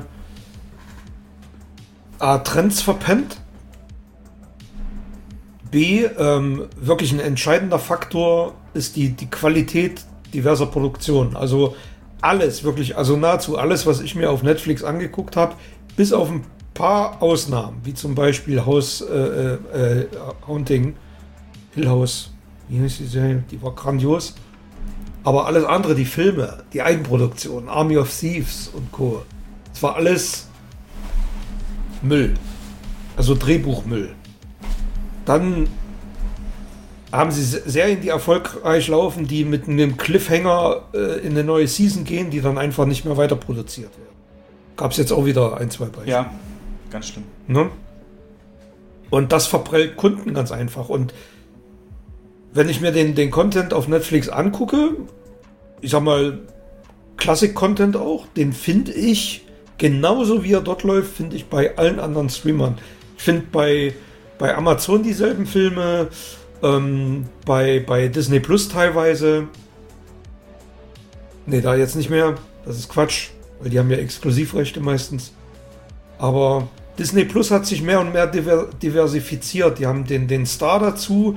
Das heißt, ich habe nicht nur Weichspüler Disney-Filme, ich habe da knallharten Horror, ich habe Action und und und. Ich habe da wirklich ein breites Programmangebot. Auf Amazon Prime, wenn ich da alles das anklicke, was ich kostenlos gucken kann, da habe ich deutlich mehr Content als auf Netflix. Und das sind alles so Sachen, die unter anderem mich auch dazu gebracht haben, das nicht mehr weiter zu abonnieren. Ich habe für mich da keinen Mehrwert, Mehrwert mehr gesehen. Also was war dein Hauptgrund? Könntest du es auf einen zurückführen oder war das so die Summe von dem, was du gerade gesagt hast? Also der Hauptgrund war wahrscheinlich, dass ich es zu wenig genutzt habe, Hm. weil, weil die Eigenproduktionen für mich qualitativ immer schlechter geworden sind. Und der Classic-Content, ähm, entweder habe ich ihn sowieso im Regal stehen oder der ist überall anders auch abrufbar. Ja, auf den nächsten großen Hit wartet man. Und die Serien, die sie ganz oft oder speziell in den USA hatten, wie Friends und äh, The Office und so, das, das äh, haben die ja nach und nach verloren, weil jeder seinen eigenen Streaming-Service aufmacht. Ich kann für mich sagen, ich bleibe bei Netflix. Ähm, das hat zum kleineren Teil den Grund, dass es so ein paar Sachen gibt, in die will ich jederzeit reinschalten können. Äh, unter anderem die Narcos-Serie oder Ja, ja. eben Six Underground oder Outlaw King, solche Filme. Ähm, da will ich mich dann nicht neu anmelden oder irgendwas. Aber vor allen Dingen, weil ich mir den Premium-Abo habe für 18 Euro und da vier Geräte gleichzeitig was abspielen können. Und da ist meine Schwester unter anderem drin, meine Eltern. Und das ist, ist mir zu wichtig, weil eben also auch meine Freundin natürlich damit drin und die lässt darüber dann natürlich dann das Angebot für Kinder ist jetzt nicht schlecht, muss man sagen. Also da können die viel gucken. Und da haben sie jetzt ja aber angekündigt, dass sie dem auch einen Riegel vorschieben werden, ne? das Passwort teilen. Und ja, wenn das so kommen sollte, dann bin ich auch weg. Also wenn die anfangen, uns da zu verfolgen, sag ich mal, wenn die feststellen, die Location von meiner Schwester, die ist ja nun mal nicht im selben Ort wie meine, und dann sagen, ja, Moment, da kann was nicht stimmen, sorry, geht nicht, dann tschüss, Netflix. Ähm, aber Also, äh, bei, na, es ist, die Kostenfrage ist natürlich auch noch ein Faktor gewesen. Ich habe ich hab natürlich auch Sky gekündigt, da war ja Netflix mit dabei und habe jetzt Magenta TV. Und da habe ich Disney Plus inklusive, ich habe RTL Plus inklusive, die übrigens extrem aufrüsten in ihrem Programm. Ähm, warte mal, was ist das RTL haben- Plus? RTL Plus ist das, was vorher TV Now war. Ach so, okay. Und die haben wirklich massiv, also ganz viel Serien, ähm, wirklich viel Retro-Serien. Du kannst dir dort komplett Miami Vice angucken, Magnum, Denver Clan, alles, so die ganzen alten Sachen, El Bandi. Ähm, so für Nostalgiker ist das wirklich mega interessant geworden. Dann haben sie auch aktuellere Filme drin und ähm, zu einem wirklich deutlich günstigeren Preis. Und wie gesagt, in, in diversen Paketen sind die die haben halt mit diversen Anbietern auch ähm, Kooperation geschlossen, dass das inklusive ist, dass ich da überhaupt keine Mehrkosten habe. Wenn ich zum Beispiel Magenta abonniere für einen Zehner, habe ich da Disney Plus mit drin, was mich sonst 8 Euro kostet, und RTL Plus, was 5 Euro kostet. Warum soll ich denn dann noch Netflix dazu abonnieren, wenn die Filme, die Netflix hat, dort auch zu sehen sind? Das ist so auch einer der Gründe, warum ich es abbestellt habe. Ja. Ne? Es hat für mich, also Preis-Leistung hat einfach nicht mehr gestimmt. Der Mehrwert, den die Kosten äh, verursachen, oder die, die Kosten, die den Mehrwert verursachen würden, die äh, waren einfach nicht mehr darstellbar. Und du musst natürlich auch noch die Zeit haben, das alles zu gucken. Wer kann denn schon hier irgendwie äh, auf fünf Streamern alles gucken? Was soll denn das? Ja, ja, ja. Also, es wird sich möglicherweise darauf hinausgehen, dass du immer den Probemonat bei dem Streamer machst, wo du gerade was gucken willst. Na, also wenn ich jetzt mir selber Disney Plus kaufen oder abonnieren müsste, ich krieg's ja im Moment über meine Schwester, äh, dann würde ich jetzt für Obi-Wan das abonnieren, diesen einen Monat, ne? Das durchgucken Ja, und dann. Ich gebe dir recht, wenn ich jetzt höre, dass zum Beispiel äh, die neue Star Trek-Serie in Deutschland eventuell mit Paramount Plus relaunched werden soll, dann habe ich ein Problem. Wenn ich das gucken will, muss ich Paramount Plus abonnieren.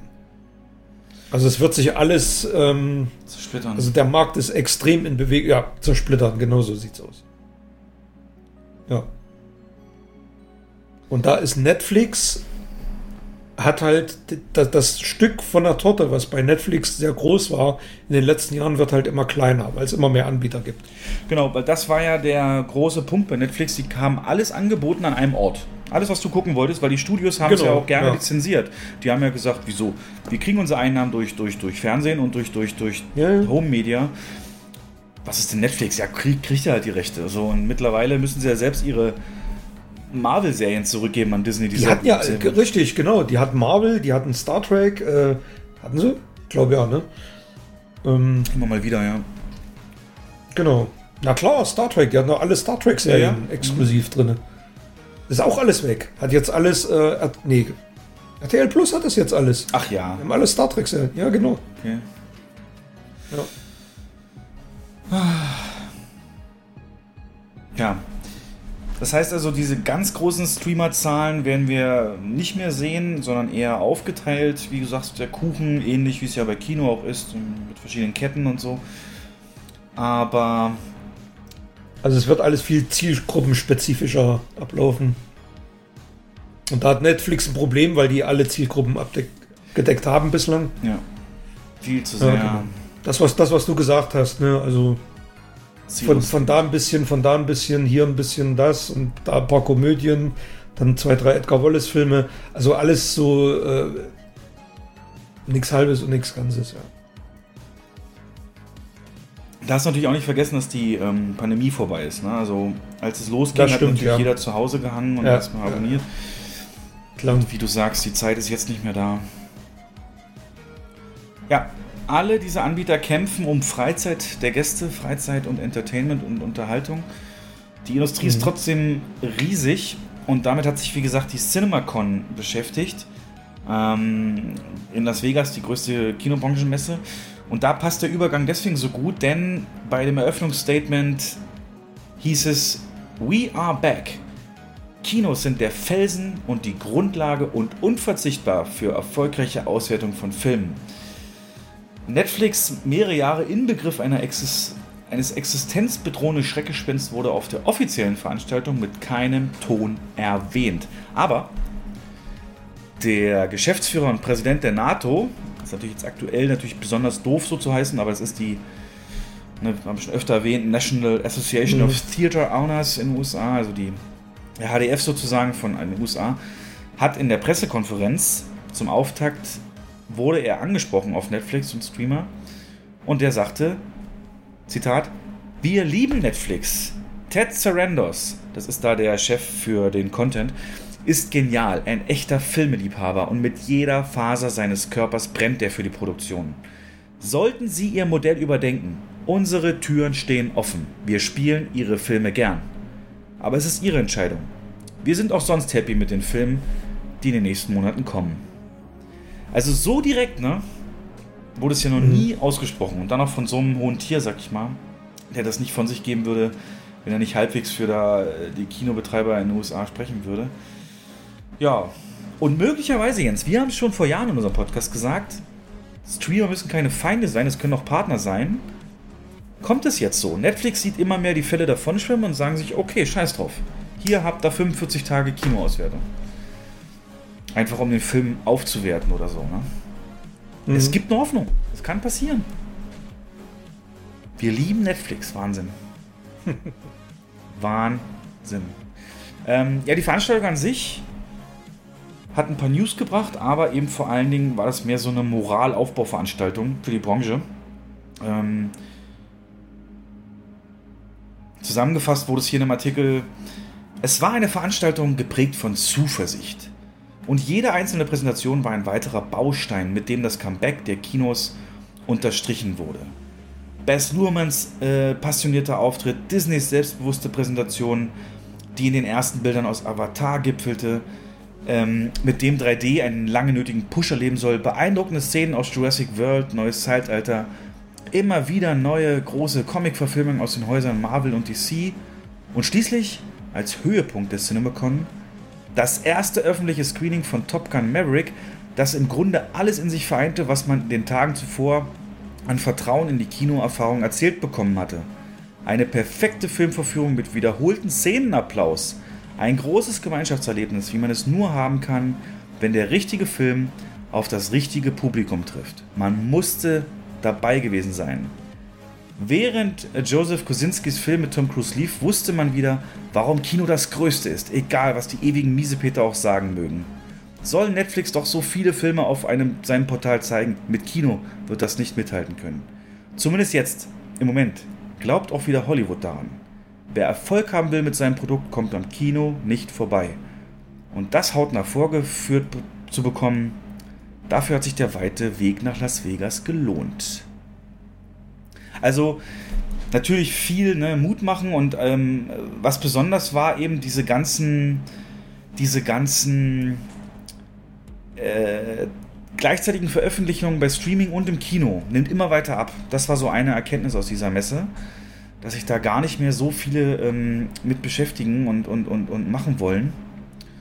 Das, was Ähm, Warner jetzt äh, gemacht hat, ne? Die letzten Warner, Monate. Disney teilweise mit Black Mhm, Widow und so weiter. ja, ja. Aber die haben gesagt, die Studios re realisieren, dass Kinofenster ganz wichtig sind, um so eine Marke aufzubauen. Und das siehst du ja auch, ne? Also auf Streaming ist noch nichts original gestartet, was so eine eigene Blase geschaffen hat, wie, wie, wie ein Marvel oder so, was, was, so ein, was so kultig geworden ist. Es gibt bei, nichts aus Streaming-Produktionen, was wirklich kult ist, wo du, wo du am, an einer Kaffeekanne im Pausenraum sagen kannst, das Leben findet einen Weg und jeder weiß, was gemeint ist so. Ähm, Ja. Oder ein richtiges Franchise. Gibt's nicht. Wenn überhaupt The Boys bei Amazon, aber. Ja, es gut, das sind kein- Serien, Ja, genau, ich Serien, jetzt nicht. Richtig, ist Ja. was anderes. Serien. Also da gibt es wirklich jetzt auch Beweise für diese Worte, die man eben sagt. Und was sagst du zu diesen Lobhudeleien für Top Gun Maverick? Habe ich jetzt auch schon gehört, äh, dass, dass sich die positiven Kritiken da überschlagen, dass es wohl ein absolut geniales Erlebnis sein muss. Ähm, fantastische Bilder, Handlung, keine Ahnung, wahrscheinlich wird die wieder irgendwo hinten runterfallen. Ähm, Habe ich jetzt schon mehrfach gelesen, dass er wohl sehr beeindruckend sein soll. Mal gucken, ist ja nicht mehr so lange hin. Ja, und natürlich, also genau, 28. Mai, glaube ich, bei uns, oder 26. auf jeden Fall. Hm, ja, Ende Mai. Ähm, genau wieder der Film, den Kinos halt brauchen, ne? der einfach auf Fernsehern Mhm, genau. A nicht so wirkt und natürlich gerade so ein Standort wie ich, der dazu noch Screen X hat, wo ähm, 270 Grad Projektion herrscht, wo man also gerade in so Flugzeugszenen rechts und links noch was sieht, oder eben 4DX, wo die Sitze sich mitbewegen. Aber da muss der Film da ja da, da, da, da muss der Film ja so konvertiert sein, ne, dafür. da gibt es dann eigene Spuren Also- für, genau, die werden dann immer geliefert. Spezielle Fassungen dafür, ja. Genau, also stell dir jetzt vor, wie eine OV-Spur, gibt es eine 4DX-Spur und die wird dann eben dem Rechner Ja. zur Verfügung gestellt. Ähm, man hofft auch, dass dieser Film die Älteren, 45 und älter, wieder ähm, Mut macht, ins Kino zu gehen, die ja jetzt wegen der Pandemie besonders vorsichtig sind. Also da bin ich sehr gespannt und ja. Insgesamt sehr Mut machen. Die konkreten News aus dieser Veranstaltung sind folgende, die ich mir rausgeschrieben habe. Zu Mission Impossible 7, da wurde erstmal der Titel bekannt gegeben, nämlich Mission Impossible Dead Reckoning Part 1. Ähm, der kommt ja jetzt erst 2023 und Mission Impossible 8, der dann wahrscheinlich ja Dead Reckoning Part 2 heißt, wird im Juni 2024 dann ähm, kommen. Also so ein zweiteiliges Finale, ein bisschen wie Harry Potter. Ähm, es gab da wohl auch den ersten Trailer für Mission Impossible 7, wo man wohl sieht, wie Tom Cruise nach Venedig kommt, Vatikan mal wieder auf einem Zug drauf oben. Hat man ja schon Fotos gesehen von den Stunts. Und in der Wüste. Und es hat den größten Stunt dieses Films schon angeteasert. Jeder Mission Impossible hat ja so einen Riesenstunt. Sei es jetzt eben der Einbruch in Langley oder im ersten Teil oder ähm, das ans Flugzeug hängen in Rogue Nation, glaube ich. Aber es gibt ja so immer diesen einen Stunt, der so, wo, wo immer dann drüber geredet wird. Und in diesem hier ist es ein Motorradsprung von einem Cliff äh, in Norwegen. Also so einen hohen. Ja. Mhm. Ja, ja. Ja, man hat es geschafft, dass der Trailer noch nicht irgendwo auf irgendwelchen Piratenseiten aufgetaucht ist. Ne? Weil es wirklich exklusiv dort gelaufen. Man findet von der ganzen Veranstaltung nichts auf YouTube. Ich habe schon geguckt, Mhm. ähm, ob man da irgendwas hier einspielen könnte, irgendwelche Reden oder so.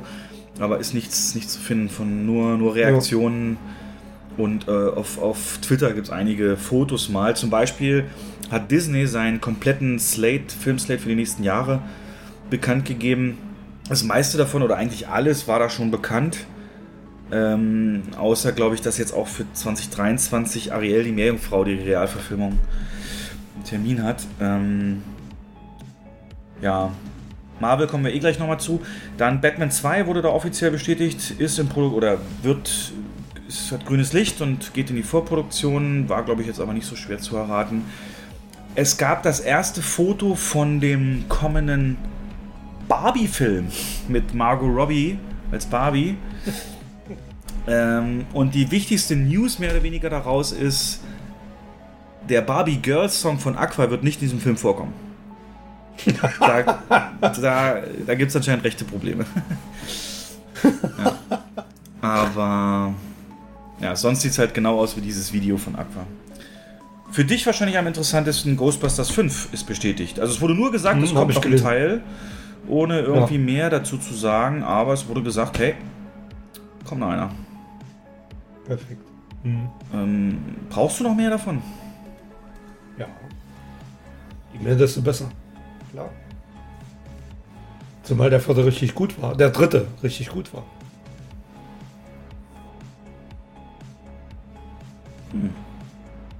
Ja, ja, ja. Ja, Jens, nächstes Jahr wollen wir da mal uns anmelden. CinemaCon. Zur CinemaCon oder was? Mhm. Oh. Also da sind auch wirklich Stars da, ne? Da sind die Chefs aller Studios. The Rock war auf Ja, einem ja. Foto zu sehen und Ja, ist ja. Las Vegas kennst du ja schon, da werden wir uns auch nicht verlaufen. Also von daher So, kenn ich. Hat sich wahrscheinlich ein bisschen verändert, seitdem Ja. ich da war. Aber, wahrscheinlich. ja. Ich notiere das mal, also das müssten wir auch hinkriegen. Wenn wir rechtzeitig buchen, sind die Fliege, Flüge günstig. Naja. Mal gucken. Ich bin zu alt für diesen Scheiß, ich weiß, ich weiß. Ja, so ungefähr. Hört man richtig raus aus der Stimme. Gut. Und dann, bevor wir zu den gesehenen Filmen kommen, natürlich, wir haben es zwei, dreimal erwähnt schon hier im Podcast, aber es muss über Avatar geredet werden. Das ist mir sehr wichtig, denn die Räder kommen in Bewegung, die Maschine legt los und ich habe keine Ahnung, wie groß die Maschine ist und was für ein Flug das wird. Jens, lass uns über Avatar reden. Ähm, du weißt genau wie ich, der Film ist kaum in Worte zu fassen, der erste Avatar, was den Einfluss auf unsere Branche angeht. Also übertreibe ich, wenn ich sage, er hat alles verändert? Ähm, zumindest in den letzten quasi 15 Jahren, ja. ja. Also- So sehe ich es auch. Ähm, Es war der Gamechanger, wie es davor vielleicht Farbfilm war oder Tonfilm. Und Mhm. das meine ich jetzt nicht nur auf 3D bezogen, sondern auch auf die Kraft, die er hatte, Leute anzuziehen, wie kaum ein vergleichbarer Film. Und damit dieses ganze Box-Office-Thema so richtig ähm, in dem, in die, ins Bewusstsein der Leute gebracht hat. Aber eben vor allen Dingen die, Digitalisierung bis heute eben spürbar in allen Belangen von Planung über Content-Auslieferung und so weiter. Also, also der heilige Gral praktisch für die Kinowelt. Naja, und jetzt stehen wir halt in dem Jahr, in dem die Fortsetzung dieses Films kommen wird von einem der Meister der Fortsetzung, nämlich James Cameron. Ähm, ja, und ich weiß gar nicht, wie wir das Thema jetzt aufrollen. Vielleicht mal der Reihe nach. Ich, äh, äh, ist zwar keine, keine Weltpremiere jetzt, aber es wird so sein, vom zeitlichen Ablauf her, dass es jetzt erstmal einen Teaser gibt im Vorfeld von äh, Doctor Strange 2 und dann eine Woche später im Netz, kommen wir gleich noch zu. Aber dass damit praktisch erstmal eine riesige Maschinerie in Gang gesetzt wird, was Marketing angeht und die beinhaltet auch. Und das wird das erste spannende Thema jetzt mit dir. Am 23. September, grob oder reichlich zwei Monate vorm oder drei Monate vorm Start des Nachfolgers, wird der erste Avatar ein Re-Release bekommen. Mit einem remastered äh, Bild und Ton. Ja. Ähm, und da ist natürlich die Frage, wie schätzt du erstmal dessen Chancen ein? Also Re-Releases in Kinos sind immer so eine Sache, die können komplett untergehen. Ähm, das kann aber auch total gut sein. Also zum Beispiel hat jetzt der Re-Release von Der Pate zum 50-jährigen Jubiläum gar keine schlechten Zahlen gemacht. Ich glaube, der war sogar besser als einer der Neustarts an diesem Wochenende. Ähm, jetzt reden wir hier aber über Avatar. Wir reden über einen Film, der mittlerweile 13 Jahre her ist. Also genug Zeit, dass Kinder, die ihn damals geguckt haben, jetzt erwachsen sind, teils selbst Kinder haben, die in einem Alter sind, wo sie diesen Film verstehen und sehen können. Ähm, und der ja aufgrund der Massen, die er eben angezogen hat, jedem eigentlich gleichbedeutend oder stellvertretend ist für sein erstes 3D-Erlebnis im Kino, was ja mittlerweile durch verschiedene Fehler, die gemacht wurden, ja, nicht mehr der Fall ist, aber es soll heute nicht das Thema sein, warum 3D untergegangen ist. Die Frage an dich, Jens, ein Re-Release von Avatar, siehst du den fast schon in Sphären eines normalen Neustarts von dem, was möglich ist von Besuchern her? Ähm, ich habe mal geguckt, drumherum starten zwar einige Filme, aber jetzt nichts so im Mega-Blockbuster-Bereich.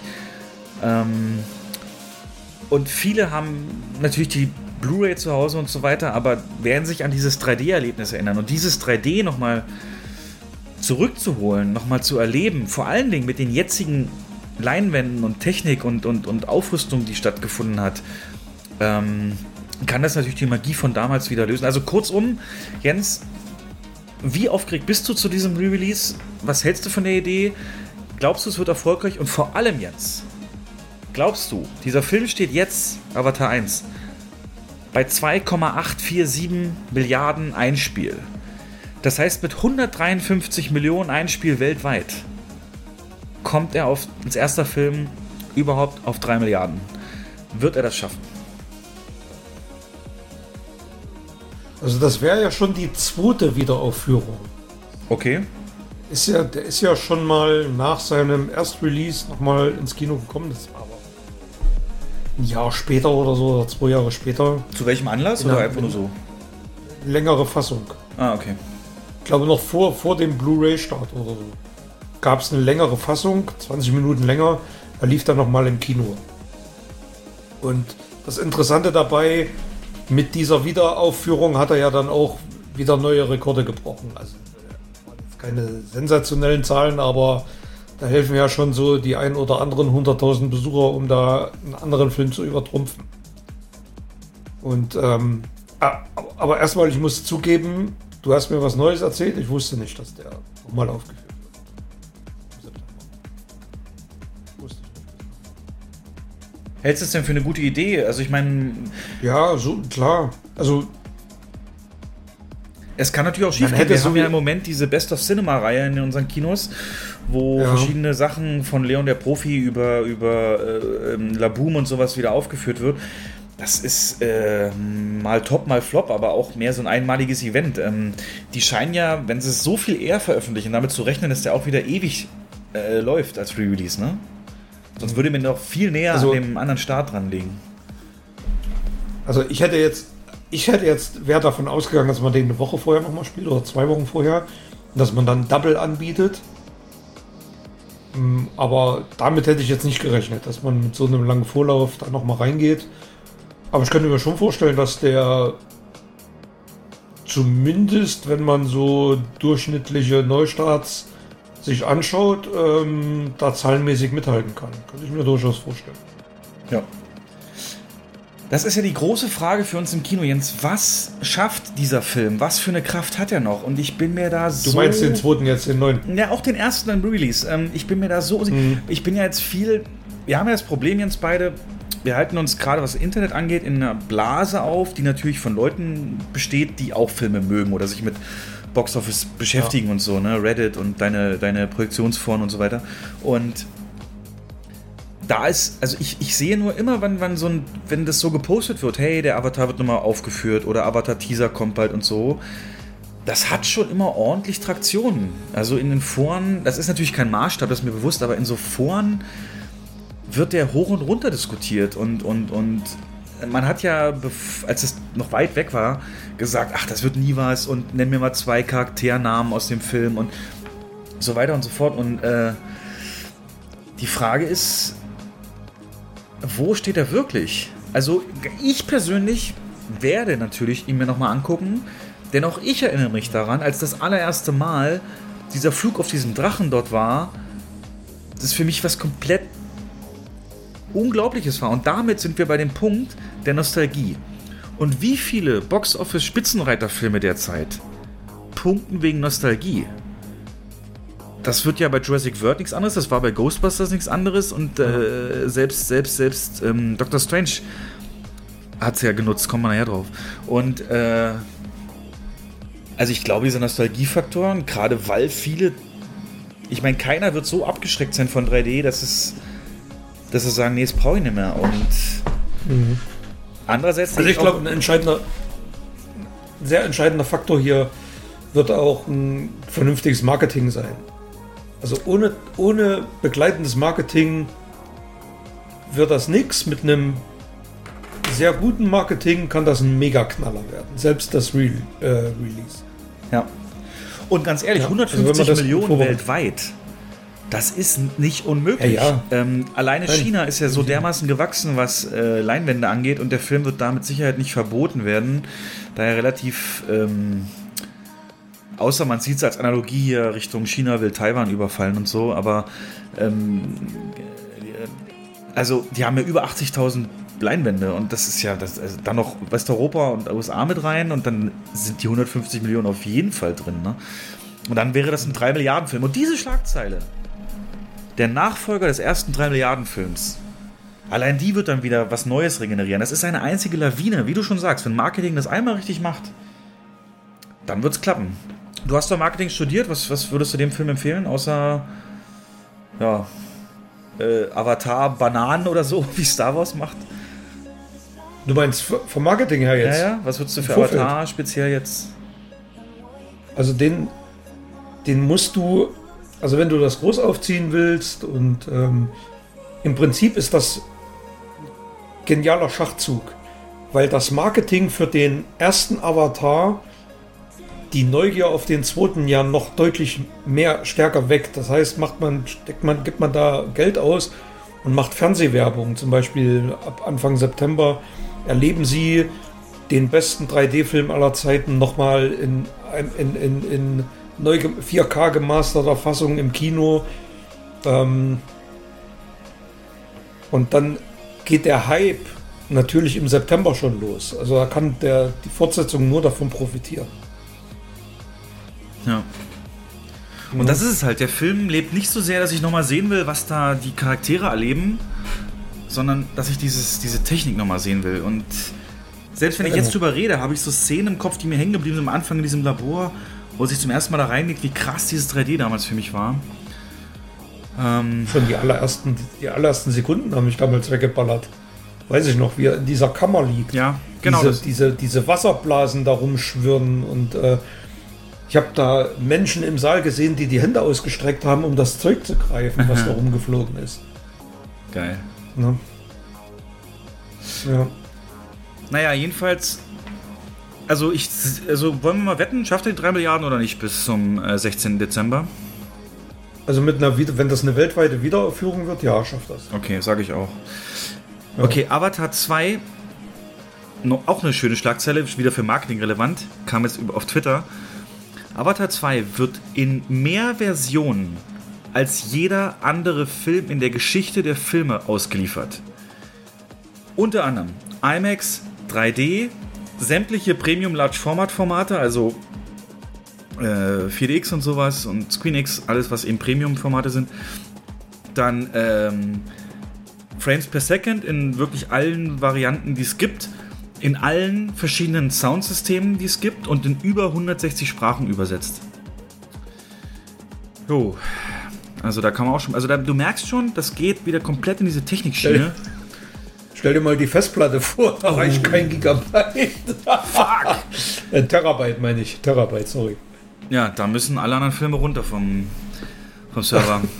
Dann hat er natürlich der Avatar 2, wie gesagt, 16. Dezember. Ich, ist natürlich, glaube ich, ein Freitag in den USA. Ich gucke mal kurz. Zack, zack, zack. Genau, also bei uns am 15. Hat es dann auch wieder genau diesen, ähm, hat es dann auch wieder genau diesen äh, Dings mit drin, diesen, diesen Weihnachtseffekt dann. Die Familien, und es ist ja absolut familientauglich, so jeder kriegt ja da was, so ein bisschen Action für den Vater und Liebe und, und, und Familie-Messages und so weiter. Also ja alles drin, das ist ja, kann ja Cameron gerade so gut. Und weil eben dieser Film so wichtig war, guckt man jetzt genau hin auf den zweiten Teil. Der hat jetzt einen offiziellen Untertitel bekommen.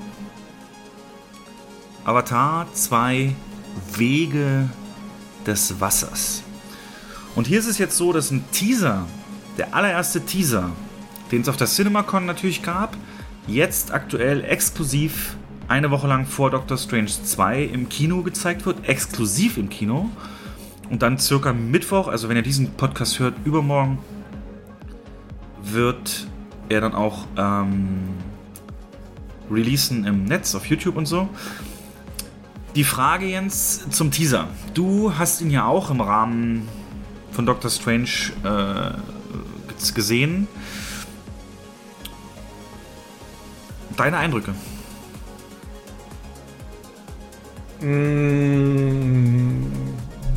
Nostalgiefaktor hat, also das, die, die Bilder selber haben sich jetzt nicht so sehr vom ersten Avatar unterschieden, bis auf die Unterwasserszenen oder die Wasserszenen. Und das ist ja ein zentrales Element vom zweiten Teil. Hoher Wiedererkennungseffekt. Ähm, handlungsmäßig hat der Teaser eigentlich nichts vorhergesagt, worum es da genau geht. Bis auf ein paar Action-Szenen, die man gesehen hat. Ähm, scheinbar ist von, von dem Jake Sully und Neytiri heißen sie, ne? Die Mhm. haben Kinder. Und habe ich das richtig gesehen, dass ein Kind menschlich ist und, und so eine Maske auf hat? Oder habe ich das falsch gedeutet? Ist mir nicht aufgefallen. Dann habe ich das irgendwie, da habe ich irgendwas durcheinander gehauen. Ich muss mir nochmal in Ruhe angucken. Ja, auf alle Fälle erstmal nur Bilder, ungefähr eine Minute nur Bilder, dann kommen Action-Szenen, Aber Und dann sehr kommt auch ein gedämpft, paar- ne? Also war jetzt nicht. sehr gedämpft und dann kommt so begleitende, äh, ein begleitendes Voice-Over. Ja, im Prinzip nur ein Satz, den der Jake Genau. äh, spricht. Äh, ich kann ja mal für alle, die Inhaltsangabe ist ja schon offiziell und die geht. Jake Sully und Neytiri haben eine Familie gegründet und tun ihr Bestes, um zusammenzubleiben. Sie müssen ihr Zuhause verlassen, um die mysteriöse Welt von Pandora zu erforschen. Als eine alte Gefahr zurückkehrt, muss Jake gegen die Menschen kämpfen. Ja, also, ne, die Menschen kommen wieder, mussten ja damals in der Schlacht besiegt zu, verlassen, den Planeten. Dann Komm. siehst du auch so neue, ich will jetzt nicht sagen Kampfmaschinen, aber so neue Fortbewegungsmittel. Ja, wieder voll ähm, Cameron in, in Style. einer kurzen Sequenz und das, das ist ja Cameron, da, da, das liebt er ja solche Sachen. Hat er bei, bei Aliens schon, das ist ja alles, das ist alles so das, stilistisch ähnlich. Dann siehst du einen Drachen, wie er aus dem Wasser aufsteigt. Das fand ich eine sehr beeindruckende Szene, vor allem in 3D. Also diese Drachen, die, die reiten da. Und ähm, Na, den, den Ja. Wal fand ich auch noch gut, diese Einstellung, wo der da die Flosse. ja, sind richtig, richtig gut, ja. Ähm, und, Aber äh, verrät jetzt handlungsmäßig noch nicht so viel. Und Es eine ist- schwangere äh, Navi siehst ja, du. schwanger, genau. Äh, nee, es ist ja auch nur ein Teaser. Ähm, Genau, der hat alles ja. drin. Der hat hier, ihr kriegt die Bilder, die ihr kennt, ihr kriegt ähm, Ja. Familiendrama. Also, ne, der Satz, den er sagt, ist, glaube ich, egal was passiert, diese Familie ist meine Festung oder unsere Festung, sagt er. Und dann siehst du halt danach Mhm. diese Kampfszenen. Und am Ende, als dann der Titel eingeblendet wird, ähm, das Thema hier, ICU, nur auf Klavier. Das wollte ich jetzt gerade sagen. Untermalt mit, mit James Horners Musik. Das fand ich wirklich auch schön. Ja.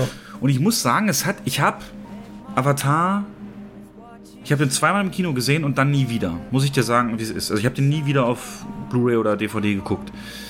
Und es kam alles zurück. Also es hat sich scheinbar ja doch irgendwie eingeprägt alles, ne? Und irgendwie doch Ja, was hinterlassen. Und gerade jetzt im Moment, gut, aber gerade dieses Thema hier eine Familie gegründet, das trifft mich jetzt halt ja auch komplett. Ne? Ich bin jetzt auch älter geworden und so, Familie zusammengezogen, Stiefkind ist da und so weiter. Und also der Aspekt, der greift mich jetzt auch noch viel mehr dazu, dieser Technikaspekt. Und ähm, ja, dann halt wieder die James Cameron Action, die er sehr gut kann. Ich muss sagen, als der zu Ende war im Kino, der Teaser, war ich jetzt, hatte ich keine Gänsehaut oder so. Ich war nicht geflasht, wie man so schön sagt. Nee, war ich auch nicht. Ähm, aber er wirkt Habe ich, hab ich auch direkt, äh, habe ich auch direkt mit, mit Kollegen, Mitarbeitern drüber gesprochen. Ich habe auch gesagt, haut mich jetzt nicht vom Sockel. Ähm, ist jetzt optisch nix, was man, wo man sagen würde, habe ich noch nie gesehen, was in dem Trailer zu sehen ist. Aber macht auf alle Fälle äh, große Lust auf den, auf den Film. Ja, und eben, ich glaube, das ist wieder dieses kleine, er will einfach jeden ansprechen. Ne, Den Familienmensch, den Technikinteressierten, den Actionmensch. Was. Ja.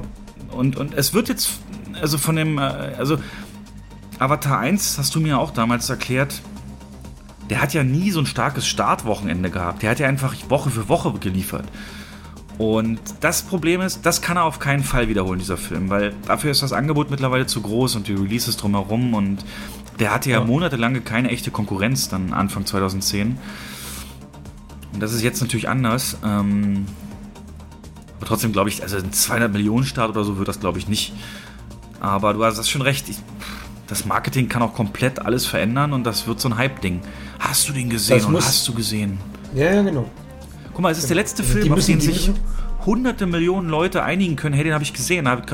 Das ist Ja. so das Kinoerlebnis pur. Wir haben es zusammen gesehen. Ich konnte einen Tag später an der Arbeit drüber reden. Und das, was du gerade sagst, Richtig. Auf diese, die müssen, wenn das Marketing auf diese, genau auf diese Emotionsschiene geht, dann kann das ein Mega-Erfolg werden.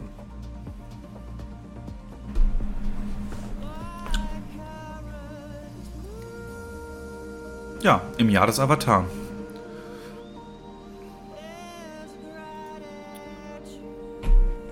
Ja. Bin mal gespannt, Willst wie du noch lange der läuft. irgendwas zu dem Thema sagen? Dass, das auch wieder so ein Drei-Stunden-Ding wird. Stimmt, Laufzeit ist noch gar nicht nicht bekannt. Nee, gar nicht. Aber also, unter zweieinhalb, glaube ich, definitiv. Danach muss man halt gucken. Ne? Alle zwei Jahre wird es ja eine Fortsetzung geben. Mhm. Man wartet jetzt erstmal Teil 2 und 3 ab, ob man dann 5 und 6 und so freigibt. Aber ich glaube, bis 4 ist schon Glaubst du- gedreht. Glaubst du, dass er, dass der Besucher, Besucherzahlenmäßig, ich rede jetzt nicht vom Einspielergebnis, sondern von den Zahlen, Besucherzahlen, an den ersten heranreichen kann?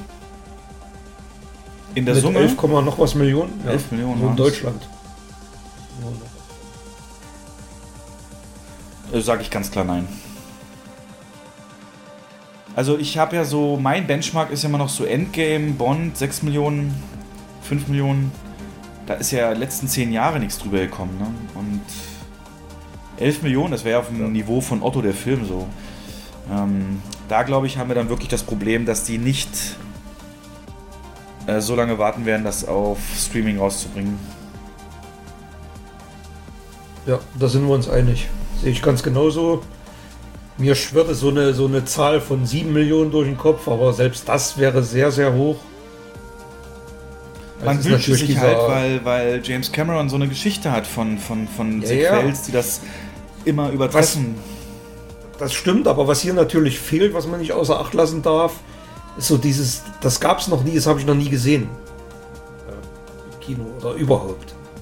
Also dieses 3D als wirklich neue Kinotechnik, das kann er nicht bieten. Also das, diese, diese mega Neugier auf die Technik ist wahrscheinlich nicht so da. Ähm, deswegen kann er an diese Zahlen nicht mehr rankommen. Und wie, wie kommst du dir jetzt vor, in Anführungszeichen, äh, als wir vor einigen Podcasts mal drüber spekuliert haben, wo du sagtest, oh, da kommt was Großes und das wird 3D ohne Brille und der wird sich Weißt du doch noch gar nicht, kann doch sein. Kann doch sein. Sein, dass das noch kommt. Aber dann müssten die Kinos ja jetzt irgendwann mal anfangen, irgendwas. Naja, die Kinos, vielleicht gibt es ja wirklich ähm, ausgewählte Kinos, zwei, drei, vier, fünf Häuser in den USA, die mit einer exklusiv neuen Technik ausgerüstet werden. Und dass das wieder dieser, dieser Sprung ist, den es beim ersten Avatar auch gab. Den es vom, vom Schwarz-Weiß zum Farbfilm gab, vom Stumm zum Tonfilm, von 2D zu 3D und jetzt vielleicht zu 3D ohne Brille. Also ich glaube da, ich glaube irgendwas kommt da noch. Aber ich würde es mir so wünschen. Ja. Wird natürlich nicht breit released werden, ist klar. Aber ähm, vielleicht überrascht uns Cameron mit einer, mit einer technischen Weiterentwicklung dahingehend, in irgendeiner Art und Weise. Oh, ich würde es mir so wünschen, dass du recht hast, weil, ja, so ein Sprung alle paar Jahre sollte es mal geben. Ich meine, der liefert ja, haben wir ja gerade vorgelesen, alles, was bisher kam mit Frames per Second und so, liefert er ja alles, aber dieses ganz eigene mit 3D, ah, das war schon was. Obwohl mich das nicht überzeugt hat, ne? Diese, also 48 Frames per Second. Nö. Der letzte war, dann der letzte, der, der Will Smith-Film. Ach, ja, ja, hm, mit seinem, mit seinem jungen Ich. Nee, Genau, das hat mich nicht überzeugt. Also da habe ich lieber ein bisschen mehr Filmkorn und äh, habe nicht so diesen TV-Look drin. Hm, verstehe ich. Ne? Du hast nicht so die Nachzieheffekte, ist klar. Aber für mich alles nach GZS. Ja, ja, das ist das Phänomen, so nennt man es, glaube ich, auch Soap-Opera-Effekt oder so. Hm. Ja, genau, genau so ist es. Ja, wenn ich das greifen, wenn ich jetzt in die Zukunft gucken könnte, ne? Es ist ja sogar schon irgendein Film weggesprungen, ne? Weil Avatar jetzt eben gesagt hat, hey, 15. September kommen wir, äh, Dezember und macht mal Platz. Äh, guck mal, was die an Konkurrenz haben. Ich weiß es gerade gar nicht. Wir sind beim Dezember. Ach, das ist ja auch Fußball. Ach Quatsch, ich raste aus. Der ist in der letzten Woche der Fußball-WM startet, ja. Ach, Shazam hat Platz gemacht. Shazam 2 äh, wollte auch am 15. Dezember starten, macht er aber jetzt nicht mehr. Das heißt, in der Woche der einzige große Start im Moment. Und danach die Woche kommt auch überhaupt nichts. Da kommt Caveman, I Wanna Dance with Somebody, der gestiefelte Kater-Fortsetzung. 29. Dezember noch gar kein Start terminiert. 12. Januar Craven, Megan. 19. Januar noch nichts Großes.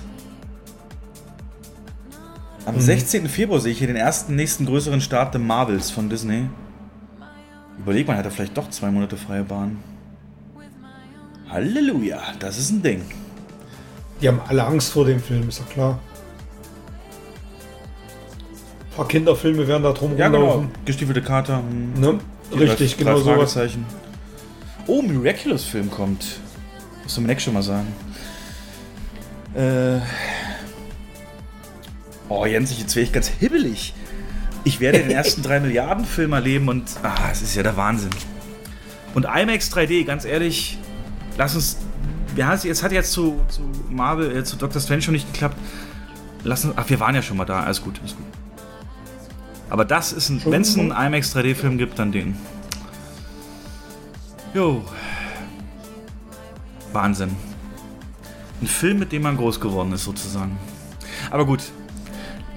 Was ihr darüber denkt oder eure Einschätzung, ich bin mir auch sicher, dass wir mit diesem Podcast ähm, diesen ganzen Medienhype vorweggenommen haben. Weil ich glaube, so in.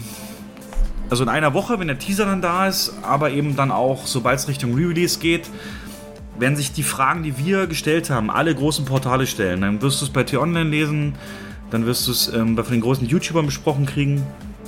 Und deswegen war mir das so wichtig. Wir sind, da bin ich auch stolz drauf, oft ein Podcast, der Dinge schon viel, viel eher bespricht, als sie dann in den Mainstream kommen.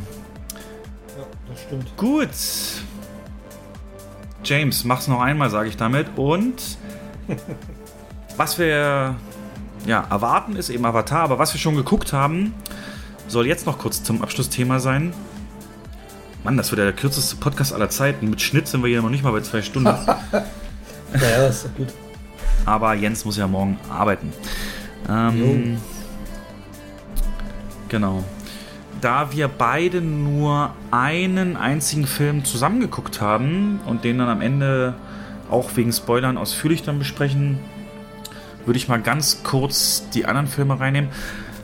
Und zwar auf Netflix. 21 Bridges, der letzte oder mehr oder weniger große letzte Film von Chadwick oder mit Chadwick Boseman, produziert auch von den äh, Regisseuren von Endgame. Äh, die Story, in dem es darum geht, dass es ähm, brutales Verbrechen oder dass ja in Manhattan ähm, Polizisten erschossen wurden, gleich mehrere von so einem kriminellen Duo. Und äh, die können aber flüchten und Chadwick Boseman hat als Kind auch seinen Vater durch so einen Polizistenmörder verloren und ist jetzt natürlich komplett drauf erpicht, äh, die zu fangen und lässt deswegen komplett Manhattan abriegeln, nämlich sperrt alle 21 Brücken, die nach Manhattan führen oder von Manhattan raus, sodass sie nicht nach Brooklyn oder so können. Und deswegen heißt der Film so und dann geht eben die Jagd nach denen los mit allen möglichen, ja, wie man es so kennt, wie es Polizei eben macht, Überwachungskameras und so weiter. Was aber natürlich viel zu leicht wäre für so einen Film. Es gibt noch eine zweite Plot, nämlich im Laufe der Ermittlungen deckt er eben auch immer mehr über die Korruption innerhalb der Polizei auf. Das schält sich so nach und nach ein bisschen auf und wird ähm, eröffnet. Ähm, ist dadurch ganz schön spannend, wenn gleich äh, jetzt nichts vom Hocker hauen ist, aber ein schönes Crime, ähm, äh, Flucht und, und ja, Korruptionsthema eben im Mittelpunkt. Und Chadwick Boseman ganz klar die Hauptrolle. Das Poster ist, glaube ich, auch nur sein Kopf mit dem Titel drüber. Ähm, was ich ein bisschen schade finde, er ist ja nun dann leider gestorben, kurze Zeit später. Und in diesem Film, ich weiß nicht, ob man sich das einbildet oder nicht, aber sieht er halt auch schon abgemagert aus. So als würde da schon ja, der Krebs oder mehr oder weniger ähm, äh, seine Arbeit machen, in Anführungszeichen. Weiß nicht, wollte ich dir auch sagen, äh, ist jetzt ein bisschen off-topic, aber hast du LOL Staffel 3 schon angefangen? Habe ich schon geguckt, ja. Okay, die haben wir jetzt nämlich angefangen und da ist es ja so, dass Mirko Nonchev ähm, nach Abdreh dieser, dieser Staffel verstorben ist und also meine Freundin und ich haben das geguckt und wir, ich weiß auch wieder nicht, ob wir uns das eingebildet haben, aber bei uns kam der zehn Jahre gealtert vor gegenüber der letzten Staffel und viel hibbeliger und nervöser und also als, als wäre da irgendwas, weißt du? Ich weiß nicht, ob das daran liegt, dass man eben weiß, dass der dann tot ist oder ob man sich das dann einbildet oder hast du, hast du, hast du darauf mal bewusst geachtet oder ist dir da nichts aufgefallen in der Richtung oder sind wir einfach nur schizophren, naiv so? Na, gealtert, also sind wir auch über 50 gewesen. Also. Nee, aber er war ja, glaube ich, in der Staffel davor oder in der ersten schon dabei. In der ersten war er dabei, das sah er eigentlich genauso. Fand ich gar nicht. Also hier hat er viel mehr graue Haare, viel mehr Falten, alles so ein bisschen. Aber was, aber was mir aufgefallen ist, da stimme ich dir zu, ähm, ich weiß nicht, ob man das jetzt spoilern sollte. Er ist ja nach zwei Folgen Also- raus, das kann man ja ruhig schon sagen. Ja gut, okay, das ist ja der, der Spoiler, der, der wäre es jetzt gewesen. Ähm, der sitzt ja dann quasi in allen anderen Folgen auf dieser Bank Ja. und saß da für mich relativ teilnahmslos. Hat immer mal ein bisschen gegrinst und gelacht und, und auch mal einen kurzen Spruch gemacht. Aber so wie die anderen so herzhaft dabei, äh, so herzhaft zerrissen haben über viele Sachen, das habe ich bei ihm nicht gesehen. Das war, der kam mir so, so lethargisch vor teilweise. Meinst du das? Oder? Also das ist auch meiner Frau ist es auch aufgefallen. Als ob der irgendwie, wie als ob da jemand sitzt, der sich mit anderen Dingen gerade beschäftigt, dem anderen Dinge durch den Kopf gehen und der irgendwie, äh, weiß nicht, eventuell an Depressionen leidet oder so. Ja. Lass uns da, also. Das ist uns nicht so sehr aufgefallen. Uns ist eher aufgefallen, als er dann da saß, dass eben. Dass er sehr. Also, ich würde nicht sagen, dass er. Also, er, er wirkte unkonzentriert auf uns. Er wirkte nicht so, als wäre er woanders konzentriert dabei, sondern so gar nicht konzentriert. Als wäre er. Als macht er halt einen Grinser zu einer Szene, weil es muss so, aber nicht, weil er es gesehen das hat. meine ich, genau ja. das. Ja, das meine ich. Also ne, nicht bei der Sache. Ja, genau. Und ähm, ja, Das Ding ist, komischerweise, also das ist jetzt auch schon wieder Punkt 12 so ein bisschen, aber so, er hat natürlich, es ist ja noch keine offizielle Todesursache bekannt oder hast du irgendwas gehört? Also ich, es ist ja ganz merkwürdig Offiziell- alles. Ja, ja, offiziell gibt es ja nur das Statement von seinem Management. Kein von seinem Selbstmord. Manager. Der sagt, natürliche, natürlicher Tod. Was Natürlicher Tod, genau. Alles bedeuten. Ja, was alles bedeuten kann. Ne? Also, deswegen. Das ist schon wild. Ja, Aber ich, ich, war. Ja. ich bin in, in gerade in den 90ern, das war natürlich meine Studienzeit, in, in der wir jeden Samstag da, entweder haben wir es auf Video aufgenommen oder live geguckt, Samstagnacht. Es war Kult und ich bin da wirklich ein riesen Non-Chef-Fan gewesen. Dass er sich die letzten Jahre so rar gemacht hat im Fernsehen war schade. Und hier bei LOL siehst du, was für Qualitäten der hatte als, als Komiker und Entertainer. Also das ist unglaublich. Denn seine Präsenz alleine schon reicht aus, um die Leute zum Lachen zu bringen. Ja. Mimik, Gestik, so ein richtiger Klassenclown, aber Absolut, dem genial. sympathisch. ja, Richtiger. Ne, also da, der, der kann ja keinen Schritt oder konnte ja keinen Schritt vor einen anderen setzen, ohne, ohne irgendein äh, Geräusch zu machen oder zu pfeifen oder mit der Hand irgendwas. ja, genau. Ganz genial. Und Wiegald Boning hat ja auch gesagt, er hat drei ähm, in seinem Leben drei geniale Menschen kennengelernt und einer davon war Mirko Nonchev. Stark. Viel zu früh gegangen, der Typ. Ja. Ja, 52, glaube ich. Ähm, 52. deswegen auch schön. Hast du schon durchge nee, nee, Hast nee, du schon nee, durchgeguckt? Nein, nein, Ne? dritte Dann Folge oder so. Oh, dann. Ui. Ähm, Den ja, ich, ich, bis jetzt hat es so ein bisschen an Dampf verloren für uns, ähm, weil ja doch immer dasselbe ist, wenn sie dann mit diesem äh, das Lachen verhindern wollen oder so tief einatmen und so. Wobei es ein paar Sachen gibt, jetzt schon hier, äh, wie dann einer hat auch sich da als, als, als sprechende Melone hinter den Kühlschrank gesetzt, das fand ich schon mega. Ich glaube, Rick Avanian. Ähm, aber wie gesagt, die haben ja vor der ersten Folge dann auch äh, für Mirko eingeblendet. Sowas finde ich immer super krass. Und da muss ich Ja. auch, bin ich auch ganz schnell bei den Tränen. Ähm, oder als damals bei Captain Marvel im kompletten Vorspann, als das Logo da kommt, nur Stan Lee-Szenen waren, weißt du, innerhalb des, des Schriftzugs. Mhm, Ja, ja, ja. dachte ich auch so, oh, pff, muss ich mal so, also, Da kommt auch nach der letzten Folge kommt auch noch was. ah, okay. Ja. Na gut, jetzt Aber jedenfalls. äh, ich will jetzt nicht spoilern, wer gewinnt, aber ich sag mal so viel. Ich bin fast davon überzeugt, dass das so ein bisschen gesteuert war. Wow! Achte mal, achte mal drauf am Ende. Du weißt schon, dass Amazon-Anwälte hier, Anwälte hier mithören. Ja, kann, kann durchaus sein. Bleibe ich aber. Also im, im Zweifel vor Gericht hättest du auch äh, Indizien, ja?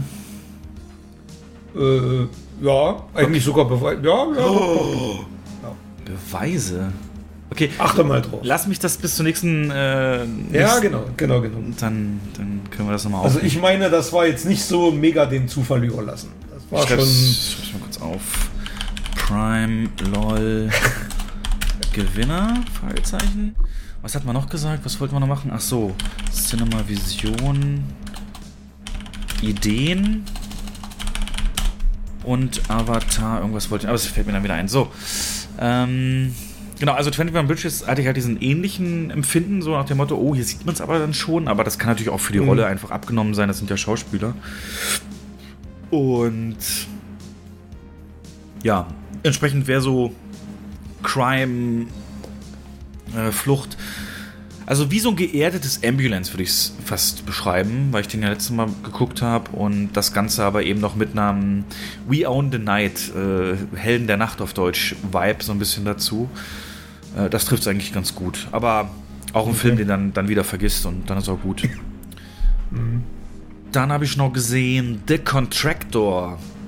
Das ist der neue Chris Pine-Film, der nur mit sehr wenigen Kopien in Deutschland gestartet ist. Ähm, ein Film, in dem Chris Pine einen, ähm, ja, einen Soldaten spielt, der zehn Jahre lang im Einsatz war und das sehr erfolgreich, also fast schon, oder ich glaube sogar Elitesoldat. Und dann aber sich eine Verletzung zuzieht am Knie, aber trotzdem weiter Soldat sein will, deswegen dann Schmerzmittel nimmt und die dann aber bei einer Routineuntersuchung durch die Militärärzte entdeckt wird und damit wird er unehrenhaft entlassen, weil das eben als Drogen gewertet wird. Und dann kommt er also nach Hause und zu Hause ist natürlich dann seine Frau und Kind und Die Rechnungen stapeln sich und er kann das, äh, weil er unentlassen ist, dann eben auch alles nicht bezahlen und macht sich dann Sorgen über die Zukunft der Familie und so weiter. Und dann geht er zu einem Kollegen, der auch mit ihm im Einsatz war, seinen ehemaligen Vorgesetzten, der sagt ihm, ey, ich habe doch da, ich habe da, kenne da jemand, der kann unsere Fähigkeiten brauchen und das sind aber im Gegensatz zu allen komischen Anbietern von so privaten Wachschutzfirmen oder privaten Söldnerfirmen hat der wirklich nur Aufträge, die auch wirklich was verändern. Also wir ne, gehen auch wirklich, machen nur Missionen, wo wir auch was bringen und nicht sinnlos Flüchtlinge ab, äh, abschießen oder so. Und dann sagt er, ja, klingt cool so, stell mich mal vor und dann gehen sie natürlich auch zu ihm und er wird auch genommen und dann geht es zum Auftrag nach Berlin. Der Haupt, also praktisch nach dieser ganzen Intro-Sache ist der Auftrag in Berlin und komplett in und um Berlin. Sehr interessant. Ähm, sollen sie in einem Labor einen Wissenschaftler umbringen, der an einer Biowaffe forscht und äh, da brechen sie dann eben entsprechend auch rein mit ihren ganzen militärischen Ausrüstungen und können, finden den auch und der Chris Pine muss ihn auch direkt selber töten, ähm, weil alle anderen das äh, Gebiet absichern sozusagen. Und da merkt man schon als Zuschauer, der, der, der Wissenschaftler sagt dann auch, sie wissen nicht, was sie tun, das ist was Falsches, sie denken falsch und ich habe auch Familie und die ganze Sprache. Natürlich bringt ein Chris Pine trotzdem um und dann steht aber die Polizei auf einmal vor der Tür und jagt die und dann wird das dieses Vier-Mann-Team werden zwei sofort getötet und Chris Pine und sein ehemaliger Vorgesetzter können sie noch in die Kanalisation retten. Da muss er versorgt werden, der Vorgesetzte. Das macht Chris Pine auch. Dann wird Chris Pine aber verletzt. Der Vorgesetzte kann sich dann aber befreien, geht nach Berlin rein, besorgt ihm da ein Hotelzimmer und sagt, geh da hin und da hinterlege ich was für dich und Zeug, Zeug, Zeug. Und das Ganze entspinnt sich immer weiter, immer weiter, immer weiter, bis eben Chris Pine so Zweifel kriegt an den ganzen Geschehnissen und eben rausfindet, dass nicht alles ist, wie es scheint. Weder bei der Firma, die sie beauftragt hat, noch bei seinem Vorgesetzten. Und am Ende entgegen aller Zweifel auch überlebt und wieder in die USA kommt und den zur Rede stellt. Ja, ziemlich dramatisch. Ähm, also ich fand's toll. Ähm, ja, so ein, so, so, so ein drei von zweieinhalb, drei Sterne Film von fünf eher zweieinhalb. Wo ähm, läuft denn der? Hast du den auf Netflix oder wie? Nee, Kino. Also wo Ach, im Kino hast du den gesehen? Ja, ja, Contractor. Habt ihr nicht gezeigt? Äh. Ist auch schon eine Weile her, oder? Nö, warte mal, wann habe ich den geschaut? Den habe ich geguckt am 14. April. War die Startwoche. Ich gucke mal kurz, ob es den schon im Stream gibt. Nee, nee, nee, nee, nee. Den haben wir nicht gezeigt. Habt ihr nicht? Der Contractor wird aktuell noch kein Streaming-Anbieter gezeigt. Ähm, ist ja auch egal. Auf jeden Fall ja. habe ich einen, den schön bei uns im Studio-Kino mit 31 Plätzen gesehen. Das war auch eine ganz ungewöhnliche Erfahrung, mhm. aber sehr stark für die. Also, stellst dir vor, ein bisschen Jason Bourne ein bisschen, mhm. also diese typische Geschichte auch mit ne, Auftrag und muss Rechnung bezahlen, Ambulance-technisch. Keine Highlights von der Story oder so, aber Chris Pine liefert ab. Der hat sehr viel Emotion drin, gerade wenn er dann zu Ende hin eben die Leute zur Rede stellt. Tolle Feuergefechte auch. Durchgehend spannend, nicht zu lang, nicht zu kurz. Kann man gut weggucken. Also, ja. Zweieinhalb oder drei von fünf kann man da geben. So, dann aber zu einem Film, bevor wir zu unserem großen kommen, der doch mehr äh, Medienhype erzeugt hat, das aber nicht rechtfertigt, komischerweise. Und zwar ist es The Northman. Im letzten Trailer, äh, im letzten Cast habe ich noch mal einen Trailer eingespielt und sagte dir so, boah, geil, so Drums, bum, bum, bum, bum, Wikinger-Action, ja, Wikinger-Setting und alles mögliche. Und das ist ja nun mein erster Kontakt gewesen mit Robert Eggers Film. Der ist in erster Linie vorher bekannt gewesen für zum Beispiel The Witch. Das ist jetzt so der eine Film, der mir einfällt. Hat da aber noch was anderes gemacht vorher. Ach, The Lighthouse natürlich mit äh, Rob Pattinson und Willem Dafoe.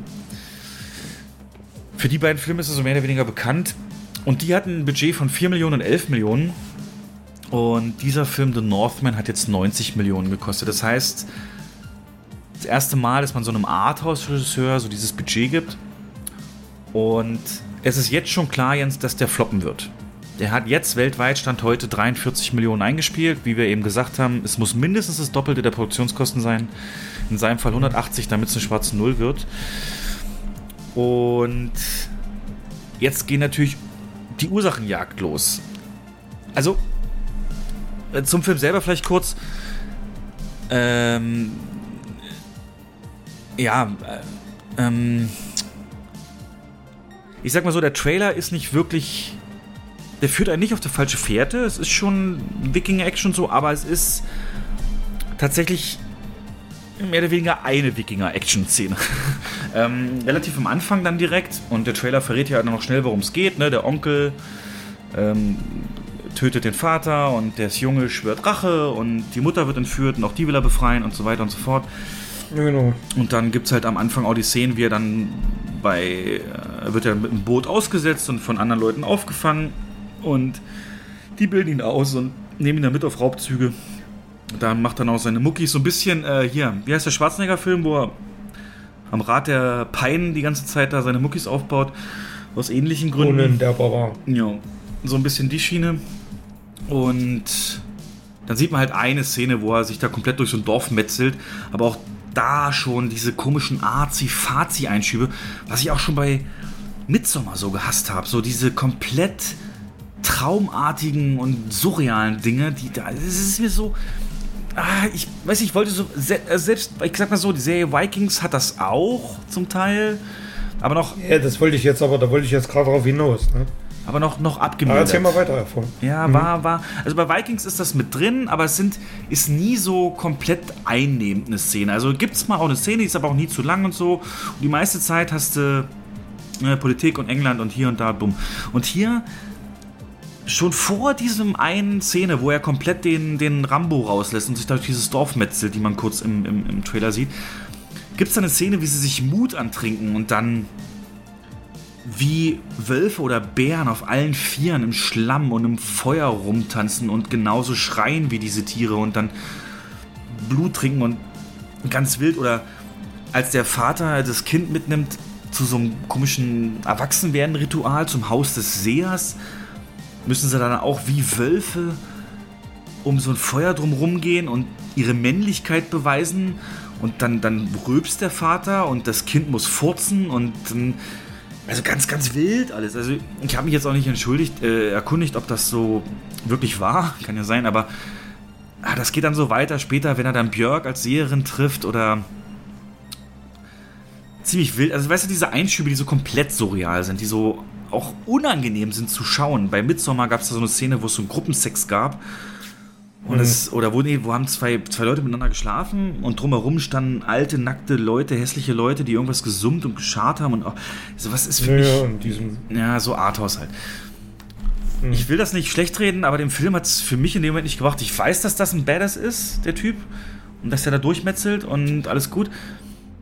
Äh, ja, und äh, was ich sagen wollte, nach dieser Action-Szene wird er eben, lässt er sich mit Absicht als Sklave nach Island verschleppen, weil er da eben die Location von dem Onkel vermutet.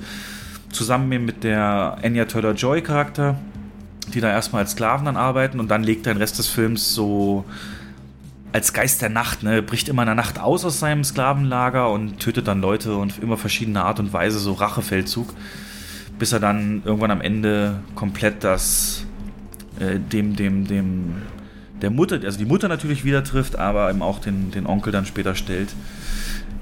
Ähm, nimmt alles nicht die Wendung, wie man so dachte. Also es gibt dann, naja, nicht Wendung, also ich sag mal so, der Charaktername ist Amlet im, äh, im Film. Also es ist natürlich der Sage Hamlet angelehnt und da ist ja die Mutter auch nicht so ganz eindeutig moralisch zu verorten. Und das war schon eine tolle Leistung von Nicole, Nicole, Kidman, dann diese Rede, die sie ihm dann gibt, als sie ihn nach Jahren dann da wieder sieht. Und er sagt, hey, ich bin hier, um dich zu befreien. Und das geht in eine ganz andere Richtung. Um, ja, er war gut guckbar, Soundtrack geil, sehr beklemmend, aber unangenehm beklemmend. Also der Film hat mich, ich hab's, sag mal so, eigentlich hatte ich vorgehabt, das, den habe ich ja geguckt am Start Donnerstag Und eigentlich hatte ich meiner Schwester versprochen, dass wir den am Samstag zu meinem Geburtstag vor der Feier gucken. Dass wir da Samstag früh in die 14 Uhr gehen und dann ist abends die Feier. Und nach dem Film habe ich ihr nur geschrieben, so- also das wird A, zeitig nix, aber B, hätten wir den geguckt, äh, hätten wir keine schöne Feier mehr gehabt, weil der, der zieht dann auch einen auch runter, der Film. Und ist dann eben zu Ende und irgendwie hat keiner gewonnen. Kein Happy End natürlich. Kein Hollywood-Film. Also Hollywood-Film in dem Sinne. ja, weiß nicht, vielleicht bin ich zu naiv, vielleicht bin ich zu oberflächlich, aber so Arthouse-Dinger, Jens, das ist. Ich würde gern diesen Everything Everywhere All at Once gucken, hab da jetzt aber auch selber keine Zeit gefunden bis jetzt. Wenn der noch läuft, wenn ich wieder arbeite, gucke ich mir dann vielleicht mal an. Vielleicht bringt der mir was, aber bis jetzt war ich von beiden, Midsommar und dem hier, also der ist gut. Aber Northman, aber Northman ist doch kein. Würdest du den in die Ecke schieben? Naja, es ist auch kein Mainstream. Es ist, äh, Das ist aber, wahrscheinlich ist das genau das Problem, was der Film hat. Äh, wen will er ansprechen? Und das ist, das ist auch wieder so ein Marketing-Ding. Ich habe zum Beispiel Vikings im, im Fernsehen weggeatmet, die Serie. Obwohl die am Ende qualitativ stark nachgelassen hat. Also die letzte Season war nicht mehr so. Trotzdem weggeatmet und ähm, ich habe keinen Bock auf Northman gehabt. Also warum? Normalerweise hätte ich doch ja, verstehe Ne? ich. Also so vom normalerweise hätte ich doch äh, sagen müssen, oh geil, endlich mal wieder sowas wie, wie Vikings und dann auch noch im Kino. Gehe ich unbedingt rein. Aber den Drang hatte ich nicht. ja, genau. Woran, liegt, woran das liegt, weiß ich auch nicht. Naja, wahrscheinlich hast du unterbewusst geahnt, dass das echt keine leichte Kost wird. Vikings ist jetzt auch keine leichte Kost, aber Vikings kannst du wegatmen, weil er irgendwie eine Dramaturgie hat und, und ähm also bei Vikings weißt du eigentlich nach drei Folgen ungefähr in welchem Rahmen sich das abspielen wird. Du hast ganz viel Realismus mit hier ne Jarl-Entscheidungen und Dorfgemenge und Schiffsbau und Zeug. Hast natürlich auch hier und da mal einen Rabe und eine Vision von, von Odin und so, aber so richtig abstrus wird er ja nie, ne? Ähm, so richtig. Aber vielleicht, habe surreal. ich, vielleicht, vielleicht ist das Problem auch, dass äh, Northman, anders als Vik Vikings, nimmt sich ja extrem viel Zeit für Charaktere. Und vielleicht ist das auch das Problem, was so ein Northman dann im Fahrwasser von so einer erfolgreichen Serie hat. Dann einfach, ähm, dass sich das dann einfach wie so ein Fremdkörper anfühlt. Ne? So wie, wie einfach da, kurz rausgerissen aus, aus äh, Würde ich gar nicht sagen. Also die. die, die Vikings das- geht ja über Jahrzehnte. Die Serie geht ja über Jahrzehnte. Und dass, dass, dass dieser Film diese, diese Faszination abbilden kann, wage ich mal zu bezweifeln. Deswegen habe ich da wahrscheinlich auch kein Interesse für gehabt. Gut, das wusste ich, bei, recht, das äh, wusste ich bei Vikings aber auch nicht, dass das diesen Zeitraum einnimmt. Ne? Ja, gut. Das ist, Ja, gut. Und streng genommen geht der auch über Jahrzehnte, weil du hast ja erst ein Kind im ersten Fünftel, so ist das ja das Kind. wusste ich ja. Also das Kind aus dem Trailer im ersten Fünftel und dann ist es ja Cut und der ist erwachsen. Ähm, also streng genommen sind da halt ein paar Jahre übersprungen. Ähm, ich gebe dir recht, also ich habe auch sowas erwartet wie Vikings oder gerade auch, weil ich dieses ähm, Spiel jetzt so lange gezockt habe, Assassin's Creed Valhalla, und ich komplett im Wikinger-Thema drin bin und so, habe ich wahrscheinlich auch andere Sachen erwartet. Ich meine, ich habe viel wiedererkannt, diese geschnitzten Odin-Statuen und äh, die, die, die Langboote und die Waffen und so weiter, Axt und so, das kriege ich auch alles. Aber es wird halt ergänzt durch sehr, diese sehr weirden und, und, und, und ungewohnten Sequenzen von, das muss man ja sagen, einem Arthouse-Regisseur. Also ich glaube, natürlich ist 90 Millionen kein Arthouse mehr. Und hier geht auch die Ursachenjagd los. Ne? Viele, wie du sagen, ist das Marketing, dass man das äh, niemals hätte irgendwie so verkaufen dürfen als, als Actionfilm. Weil das ist er einfach nicht auf Dauer.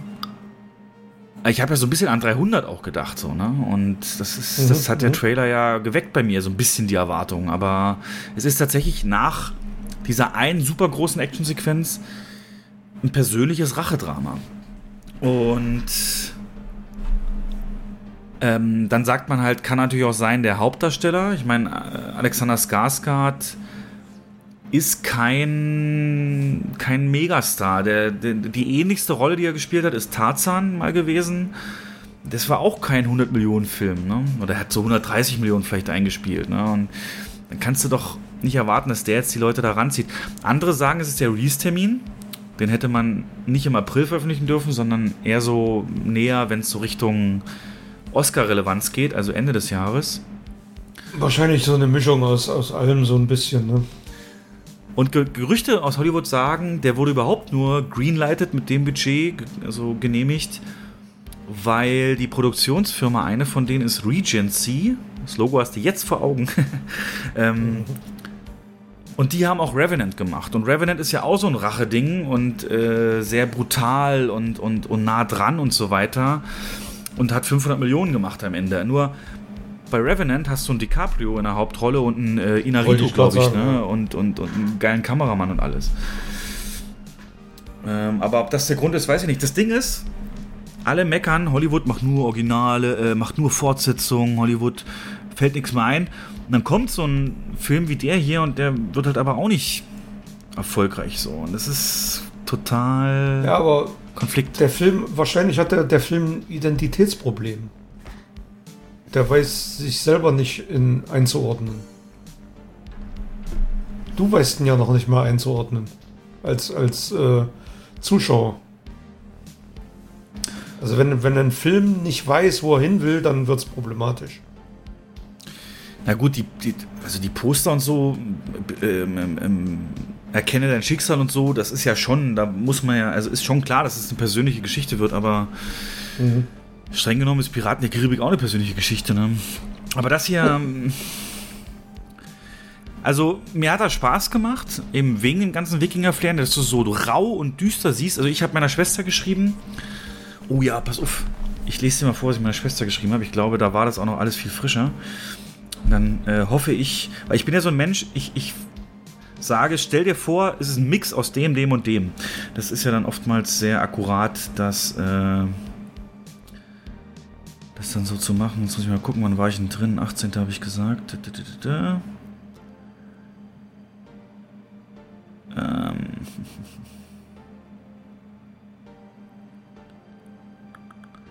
Genau.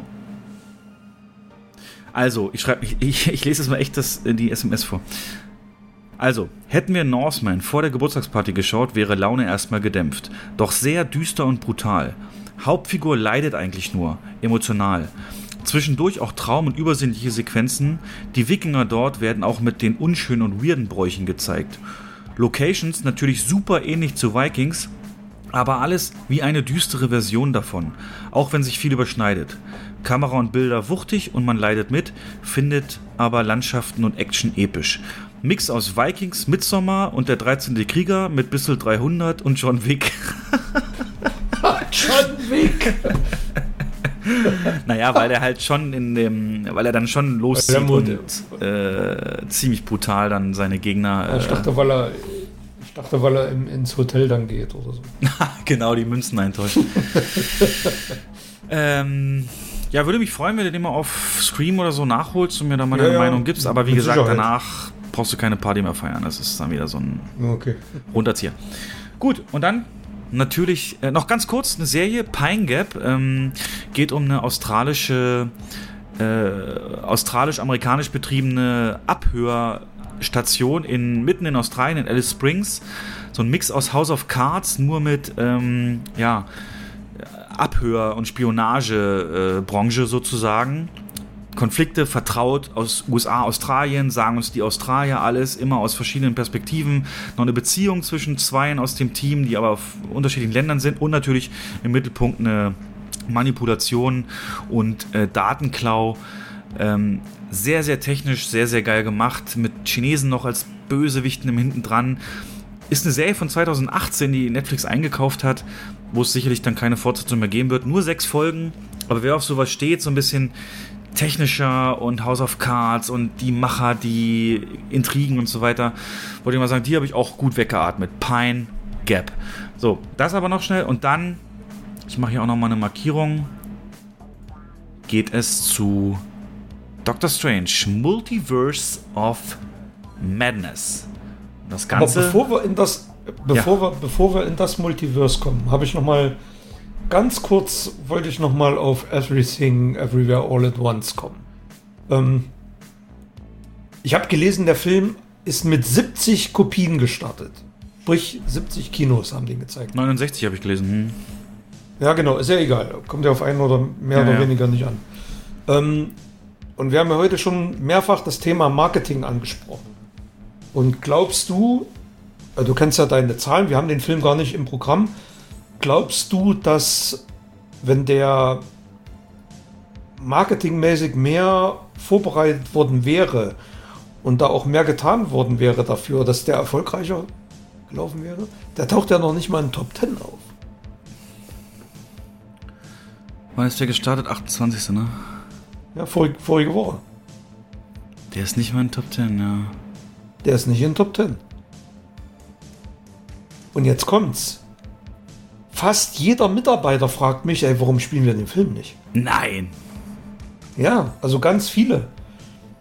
Und da, äh, ne, das sind alles Studenten und da hat's bei, da hat's auch Klick gemacht, dachte mir, hey, die kennen alle den Film. Wahrscheinlich ist das Interesse auch viel größer, als der Verleih das überhaupt glaubt. Und ähm, guck dir mal die, guck mal auf Filmstarts, auf Kino.de oder sonst wer. Alle hier, der beste Film des Jahres läuft vor Doctor Strange und und und. Deswegen, ich verstehe nicht, warum der Verleih selber scheinbar gar nicht an diesen Film geglaubt hat und den so ähm, als Limited Release rausgebracht. So, also als erstes hoffe ich natürlich, du hast all deinen Mitarbeitern gesagt, die sollen nach Kassel kommen. ähm, Ich mache keine Werbung für die Konkurrenz. naja, ist ja dann in dem Sinne, ich nehme euch ja nichts weg. Ähm, nee, aber interessant, super interessant, dass du es nochmal ansprichst. Also, bei uns war es so, ähm, der Film ist mir auch genau wie dir aufgefallen, dass mehrere Seiten darüber berichtet haben, wow, krassester Film aller Zeiten, macht Multiversum jetzt schon krass und nur fünf Leute irgendwie für Special Effects zuständig und der sieht so krass aus und mega und Michel Yeo und total berührende Geschichte und bester Film halt überhaupt. Genau das habe ich auch gelesen. So. Dann habe ich, ähm, das war so vor zwei, drei Wochen, dann äh, sollte er halt, irgendwann kam er bei uns in Release am 28.04. und das war eine Woche, in der habe ich ähm, die Dispo gemacht. Und bei uns ist auch so, die Dispo mit einem alten Kollegen zusammen, dem ich dann, äh, den habe ich dann halt geschrieben, äh, du pass mal auf, was ist denn hier mit Everything Everywhere All at Once? Weil da hatten wir die Vorgabe klein spielen, also im kleinen Saal. Studiokino, ne? Unser kleinstes Kino, 31 Plätze. naja, die haben den ja auch so ein bisschen als Arthouse-Film vermarktet. Genau, vom Für Trailer, ich Arthouse habe ihn dir letztes Mal vorgeschlagen, sieht der gar nicht Ja, nach genau. Arthouse aus, ne? Finde ich. Nee, nee, ist aber. Ja. Und dann habe ich geschrieben, passt mal auf, der ist nämlich eine Woche bevor er bei uns released wurde in den USA in den sogenannten White Release gegangen. Und das heißt in den USA entsprechend, ähm, ja, halt, erst waren es nur ein paar Kinos und jetzt dann halt mehrere. Und da ist er auf Platz 6 eingestiegen. Und dann habe ich mal das umgerechnet, was Platz 6 in den USA bei uns bedeuten würde in Besuchern, nämlich 40.000. Ähm, das hätte bei so einem, also ungefähr kann man sagen, 40.000 hätte bei den aktuellen Zahlen für Platz 6 gereicht. Dann habe ich gesagt, könnte auch ein Überraschungshit werden. Also, mh, ich würde den gerne größer legen. Wir hatten auch so nichts mehr, ne? Batman war durch und alles, also haben sie Ja. auch gesagt, machen wir. Also habe ich ihn ins zweitgrößte Kino gelegt. Direkt nach IMAX habe ich den reingelegt. Knallhart so. Dachte ich mir, das will ich. Vielleicht haben wir ja hier in Kassel auch ein paar Intellektuelle, die das irgendwie mitgekriegt haben. So, dann ist es bei uns so, dass noch bevor die eigentliche Dispo losgeht, kriegen wir eine Mail mit hier sind die Neustarts und wer die halt spielen soll. Ne? Du kennst das ja so, diesen Film nur, wenn man ab fünf Leinwände und so weiter. Ja, ja, ja. und dann habe ich gesagt, und, und tatsächlich dieser Film Everywhere, Everything, Everywhere, Everywhere All at Once sind wir der einzige Standort unserer Gruppe gewesen, der den spielen sollte. Dann habe ich auch gesagt, Leute, der hat mega Kritiken, der ist in den USA auf Platz 6 in Wide Release gegangen. Das wäre zumindest für unser zweit- und drittgrößtes Haus in der Gruppe, wäre das noch äh, eine Idee wert. Und da kam dann die Antwort, Stefan, verstehen wir, haben wir auch gelesen, aber der Verleih ist extrem zurückhaltend, was äh, Kopien angeht. Der, Ja. Also ich hatte den Eindruck, der Verleih vertraut dem eigenen Film nicht. Und Das ist ja das, was ich meine, ja, genau. Genau. äh, was ich jetzt sagen will, also leider scheint es ja berechtigt gewesen zu sein, leider. Also ich habe jetzt die konkreten Zahlen. Er ist tatsächlich auf Platz 10 gelandet mit 12.900 Besuchern. Ähm, zum Vergleich, der Northman, den wir eben hatten, der hat jetzt in seiner zweiten Woche hatte der noch knapp 50.000 Besucher. Damit eben auf Platz 5. Und äh, die Ursache ist ganz klar, denke ich auch wie du, das Marketing. Ich habe davon nichts gelesen. Also hätten mir diese ganzen Seiten, diese. Ich auch nicht. Du, ich bin auf den Film, hast du mich aufmerksam gemacht. Vor ein paar Wochen. Was komisch ist, weil durch die USA-Zahlen müssten die eigentlich. So, und das ist. äh, Deswegen, und. Also, vielleicht. Vielleicht hat Leonine da auch den, den Fehler gemacht. Vielleicht hätten sie den nach Doctor Strange rausbringen sollen. Um diesen, diesen Multiversums-Hype mitnehmen zu können. Verstehst du? Stimmt. Vielleicht wäre das, vielleicht wäre das viel cleverer gewesen. Ähm, zwei Wochen nach Strange den, oh, noch so ein Ding. Oder seht jetzt erst recht den verrücktesten Multi. Ihr habt Doctor Strange geguckt, seht jetzt den verrücktesten Multiversum-Film. Ich glaube, den, den, eine Woche vorher rauszubringen oder zwei Wochen vorher ist komplett falsch gewesen. Stimmt, du hast komplett recht, weil dann ist, sind alle wieder sensibilisiert zum Thema Multiversum und. Synergie, Synergieeffekte. Ja, weil so war er komplett auf, alleine auf weiter Flur. Ne? Jeder hat Ja. Dr. Strange im Ja, Kopf ja. und haben sich ist denn das für ein. Mistchen? Er hat die Wurstfinger, na toll. Und nu ist das lustig oder was? Ja, im Trailer. Und Jetzt, der, jetzt kommt der Film in- ins Kino, der noch viel besser ist als Doctor Strange. ja, so krass So sie hätte Disney man- nicht ans Bein pinkeln, aber ich nein, weiß, was aber meinst. das, ne? nee, nein, Mundpropaganda. Also ich meine, so kannst du natürlich kein Marketing machen, ne? Aber es ist natürlich auch eine Budgetfrage. Es ist ja noch ein relativ kleiner Verleih. Die sind aber auch stark im Kommen. Also die haben äh, sind werden immer größerer Player. Leonine. Aber ja. Aber ja, da, da fehlte irgendwo der Mut. Ne? Das wird so ein Ding wie, ähm, wie Big Fish oder wie, wie, wie ähm, Blutige Fahrt Gottes so. Das wird dann auf Streaming und, und Home Release explodieren. 100 Pro, 100 Pro. Und hast du den gesehen? Guck Gerade in so ja, ja, genau. Aber so in so Studentenstandorten hätte der wäre mega. wahrscheinlich gut funktioniert. Ja, da merkt man, was Marketing ausmacht, ja. Das hast du völlig recht. Ja. ja. Und äh, tatsächlich hatte ich jetzt Urlaub. Ich weiß gar nicht, welche Zahn er jetzt bei uns gemacht hat, aber mh, würde ich dann nachleiten liefern. Äh, oder zumindest mal gucken. Muss wir ja nicht, ne? Wir müssen ja, Ja. keine Internas hier, aber. Nee, nee. Ja, schade, hatte ich aber wesentlich mehr auch erwartet. Und wäre auch möglich gewesen, sind wir uns einig, ja. 100 Pro, klar. Gut, und jetzt zu dem Doktor. Dr. Stefan Seltsam. ähm, ja, also neueste, neueste, wir machen es kurz. Ihr habt alles über diesen Film gehört. Neuester Marvel-Film äh, mit Wanda und einem neuen Charakter und Stephen Strange halt und Wong und Multiversen und alles Mögliche und so weiter. Ich kann nur sagen, jetzt schon, der ist ja am- Mittwoch gestartet und hat äh, 161.000 Besucher allein am ersten Tag gemacht. Das wird ein riesen Opening weltweit in den USA. Wahrscheinlich kratzt er wahrscheinlich die 200 Millionen an. Und äh, nochmal ins, ins Verhältnis zu setzen, die, die ähm, 161.000, die er jetzt bei uns gemacht hat, äh, ich muss mal kurz gucken, wo sind hier die Tweets? Ah, Ich sehe es nicht mehr, aber auf jeden Fall in den USA war der, ist der jetzt, äh Quatsch, in Frankreich mit, glaube ich, fast 300 oder 400.000 dabei gewesen. In Südkorea hat er Rekorde gebrochen und in allen Fällen, bei uns und sonst wo, äh, hat er besser performt, besser gestartet als Spider-Man No Way Home. Also die Marvel-Maschine läuft und äh, hier natürlich große Faktoren. Sam Raimi, der Regisseur, sag mir mal kurz seine bekanntesten Filme. Tanzer Teufel 1, 2, 3, Spider-Man 1, 2, 3, Darkman, ähm, Wizard of Oz Remake. Oh, das ist aber Nischenwissen, weil der ist gefloppt. Ähm, Richtig.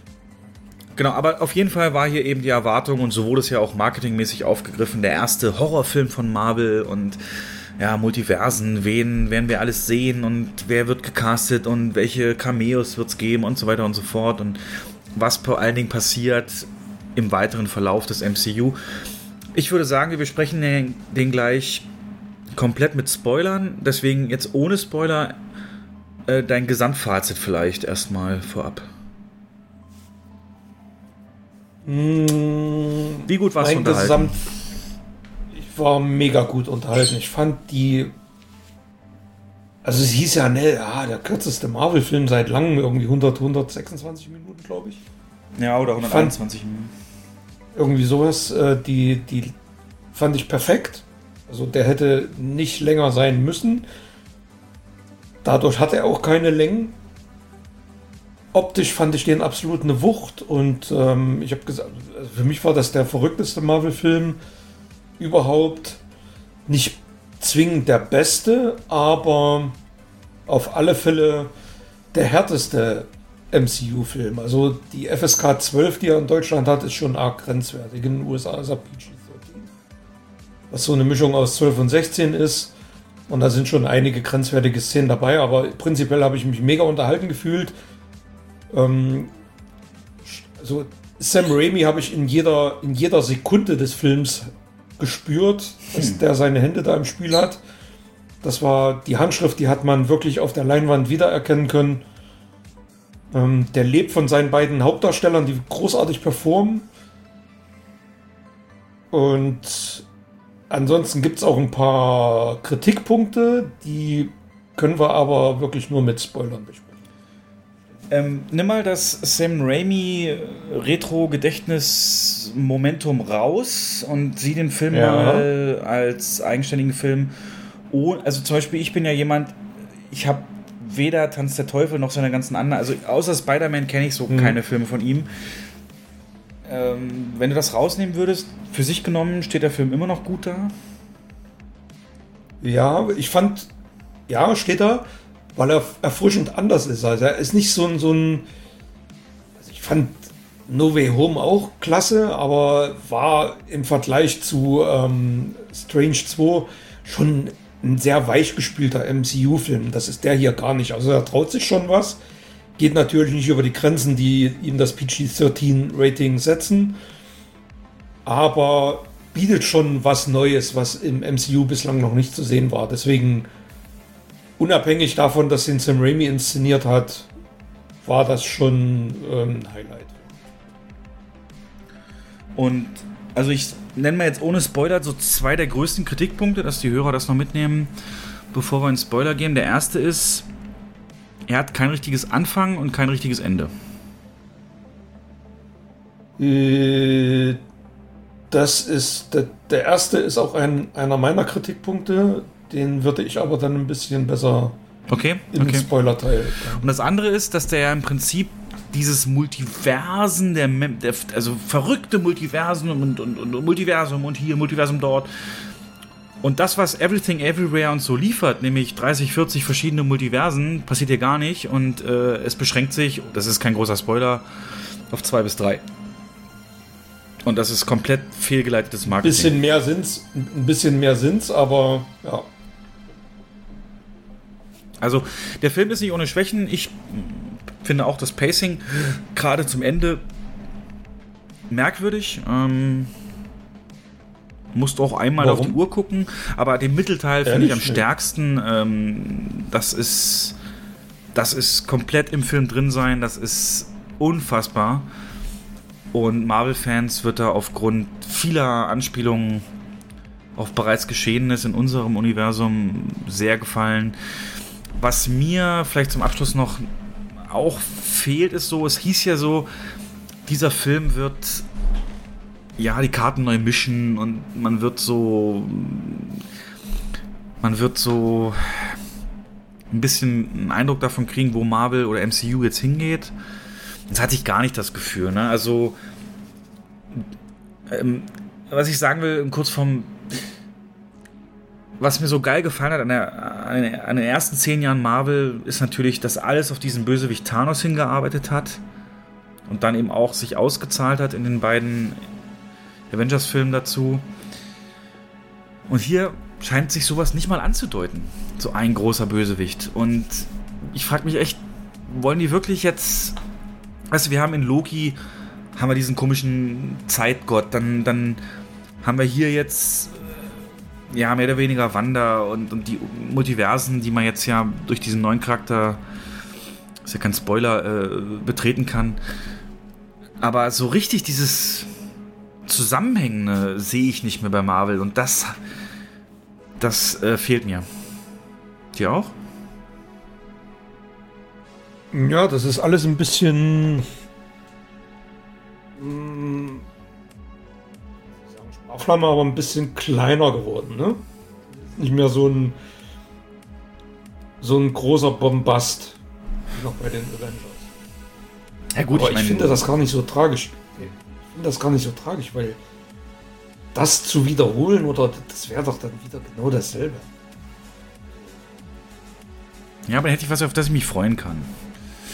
Na gut, äh, wir gehen jetzt in Spoiler. Äh, ganz kurz, also Doctor Strange 2, visuell sind wir uns einig, top, notch, extrem kreative Sequenzen dabei, ähm, extrem mitreißende Action. Paar Längen hier und da, was Anfang, Ende angeht, sind wir nicht so zufrieden. Überwältigender guter Find Mittelteil. Finde ich jetzt nicht. Also Was, ich habe keine was? Längen gesehen. Echt? Also, nee. Das Ende fandst du nicht viel zu lang gezogen? Nö. Krass. Und dann war einfach Ende, weißt du, das ist ja so, aber okay, Ende. Ja, da, das ist. Da kommen wir im Spoiler dazu. Okay, machen wir. Dann wir äh, gib noch mal eine Gerade im. Gegenteil. Also ich, auf einer 10er-Skala oder auf einer 5er? Auf einer 5er Zehner würde ist ich 3 zehn, okay, der- drei- das, genau, 3 von 5 gebe ich auch und 10er Drei von wahrscheinlich fünf, Ja, so 6, 7. sechs, sieben. Gut. Dann auf in die Spoiler.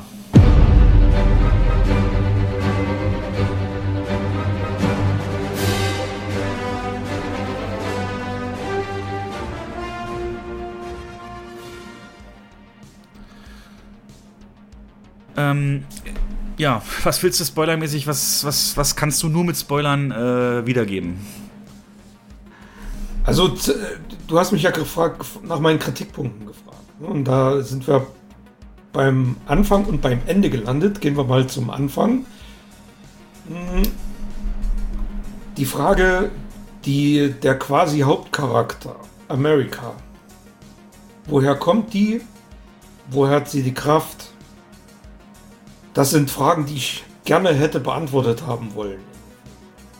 Die nicht beantwortet wurden. Okay. Ähm, also, ist Hat dir das nicht gereicht? Eigentlich, eigentlich in der Mitte mit der, mit der Elternsequenz und naja gut, die, diese, diese Elternsequenz. das ist übrigens der Grund, warum es in äh, China gesperrt ist, ne? Saudi-Arabien. Wegen diesen zwölf Sekunden. Ja. ja. Die, ähm, und das finde ich gut, die Disney sich geweigert hat, herauszuschneiden. ja. Und eigentlich ist sie nur eine Plotlieferantin. Also dieser Hauptcharakter. Dient ja eigentlich nur dazu, um auf diesen, ja, auf diesen Handlungsfaden dann drauf rumzureiten. Also es ist eigentlich sie kein, kein tragender, wichtiger Charakter. Kommt Was? auch viel zu kurz. Da- da- da- Ja, aber da geht die wird doch- da geht's doch nicht in die Tiefe. Also du erfährst über die erfährst du erfährst du gar nichts. ja, aber ohne sie wäre alles nicht Äh, möglich. Ja, ist ja richtig. Aber erstens die Frage, woher weiß Wanda von ihr? Woher weiß sie von ihr? Die schickt da irgendwelche Monster los, um die zu einzufangen. Warum fängt sie die nicht selber ein? Ähm, Gibt es eine fadenscheinige Erklärung dann am Ende? Okay, kann man machen. Aber woher weiß sie, dass die existiert? Wie, wie, wie hat sie diese, äh, wie sie in die Kenntnis gekommen, dass so jemand existiert. Dr. Strange wusste es nicht, kannte die nicht. Na, sie hat doch ähm, dieses dunkle Buch, dieses Darkhold, scheinbar schon länger studiert. Und dann kann sie ja m, über dieses Traumdingens. Ja, sie kann Traum wandeln, aber, aber, aber woher weiß sie dann trotzdem, dass die, jemand existiert, der zwischen den Universen hin und her switchen kann? Woher will sie das gewusst haben? Aber ist egal. Drüber weg. Trotzdem hätte ich gerne gewusst, ähm, aus welcher Welt die kommt oder woher die die Kraft hat. Vielleicht gibt es ja nochmal einen Origin-Film oder so, keine Ahnung. Aber wie hast du das wahrgenommen? Weil du, du hast ja auch gesagt, es hat keinen Anfang. Na, weil es halt direkt Logo und dann gibt es diese Verfolgungssequenz, die ja dann nur ein Traum war. Ja. Genau. Also Das fand ich schon geil, so diese Vorstellung, dass Träume immer äh, Geschichten Oh, sind. das, das habe ich mir gleich notiert. Das habe ich mir notiert. Die Erklärung. Ja, nee, ich, ich fand den, find den Ansatz total genial. Dass, wenn ich träume, dass das Re- Realität in einem anderen Universum ist, mein Ja, Traum. ja, fand ich ganz stark. Hm, weil Der Ansatz ist total genial. Genau. Ja. Es gibt dazu dann eben auch diese eine Sequenz, wo sie durch etliche Multiversen durchspringen auf, auf einer Flucht, ähm, wo sie kurz mal Farbe sind und dann mal hier sind und da mal da sind und so ein bisschen wie dieses. Und dann sind sie mal kurz Zeichentrick. ja, stimmt, genau. Und Das ist typisch Sam Raimi. ah, okay, das okay, Ja, das ist Ähm, also so dieser Stil, so, das ist. ja. Ja, und äh, nee, gerade wenn man sich folgt, was für, was für Kram man sich so träumt, halt so eine Fallträume und so Zeug, das ist ja dann. Ja, ja, genau. Genau, oder Fliegenträume. Äh, genau. Das fand ich interessant. Ja, aber dass sie das jetzt halt. Also. Sie ist, das, sie ist dieses typische MacGuffin, ne? Dieses, was man so sagt, wie in äh, Mission Impossible 2, die Hasenpfote so, ne? Die ist irgendwie super mächtig, aber sie ist halt da Ja, oder der, der, der Koffer in Pulp Fiction. ja, um, um die Geschichte voranzubringen, richtig. Sie hatte auch ehrlich gesagt keine großartige Entwicklung in dem Film. Sie war immer die, die Das meine ich ja, die ist Plotlieferantin. Ja, Genau. Kann ja so gewollt gewesen sein. Man weiß ja nicht, was sie mit der noch vorhaben. Ähm, ja. Ja. Ja, ja. Also wichtig ist zu wissen, es gibt jemand mit dieser Eigenschaft und jetzt aber zu dem anderen, zu der Grundmotivation von Wanda. Ähm, also unabhängig davon, dass das ein Film ist, den man eigentlich voll nur versteht, wenn man die Serie Wonder Vision geguckt hat. Denn eigentlich hat Disney gesagt, Unbedingt. äh, Disney hat eigentlich mal Unbedingt. gesagt, ihr müsst unsere Serie nicht gucken, um die Filme zu verstehen. Und das ist hier, also War spätestens, mein allererster Gedanke. Das spätestens sogar. Ich finde, das ist sogar extrem wichtig, die Serie geguckt zu haben, sonst verstehst du den Film ja überhaupt nicht. Also spätestens bei den Kindern dann hast du überhaupt keinen Bezug mehr, ja. weil Ja, davon das meine ich, genau. Und das ist ein Riesending. Auch äh, merkst du schon daran, das erste Mal, wenn Wanda eingeblendet wird in einem alternativen Universum, äh, kommt die Musik aus der Serie. Das Wonder Vision Thema. Und naja, auf jeden Fall, aber wenn du die relativ. Serie geguckt hast, dann weißt du auch, dass, weißt du noch, wie die endet? Wie präsent hast du denn das? Ja, weiß ich noch. Und wenn ich es richtig verstanden habe, endet die Serie doch damit, dass sie da gegen diese Hexe kämpft und die eigentlich die Kräfte abnehmen wollte und dann äh, aber den Kampf gewinnt und dann am Ende aber einsieht, dass dieses ähm, andere Menschen leiden lassen, ihr ihren Willen aufzwingen, damit sie ihre Rolle da in dieser Serie spielen oder für sie spielen, damit sie ihr heiles Leben haben kann, dass das falsch ist. Also sie sperrt die Hexe weg und sagt, okay, ich entlasse die aus meinem äh, Gedankenkontrolldings und finde mich ein bisschen mehr oder weniger damit ab, oh, dass das hier jetzt das eine.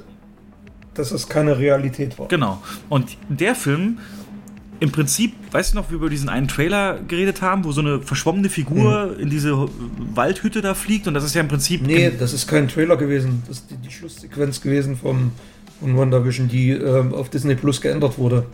Genau. Und das ist ja hier im Prinzip genau das, ne? Diese andere Sequenz. Also du siehst praktisch aus der Ich-Perspektive von Strange, wie er da zu diesem Haus fliegt. Und dann kommt er da an. Also redet, es, das war also de facto diese, diese Gestalt, die man dann im Wald gesehen hat, war de facto strange. Ja. Also das hat man ja geändert dann. Genau. Naja, und jetzt kommt er da halt an und nach fünf Minuten Gespräch kommt sofort raus, dass sie korrumpiert ist und die böse ist. Und das ganze Ende von Wonder Vision im Prinzip obsolet macht. Jein. Teilweise ja, stimmt.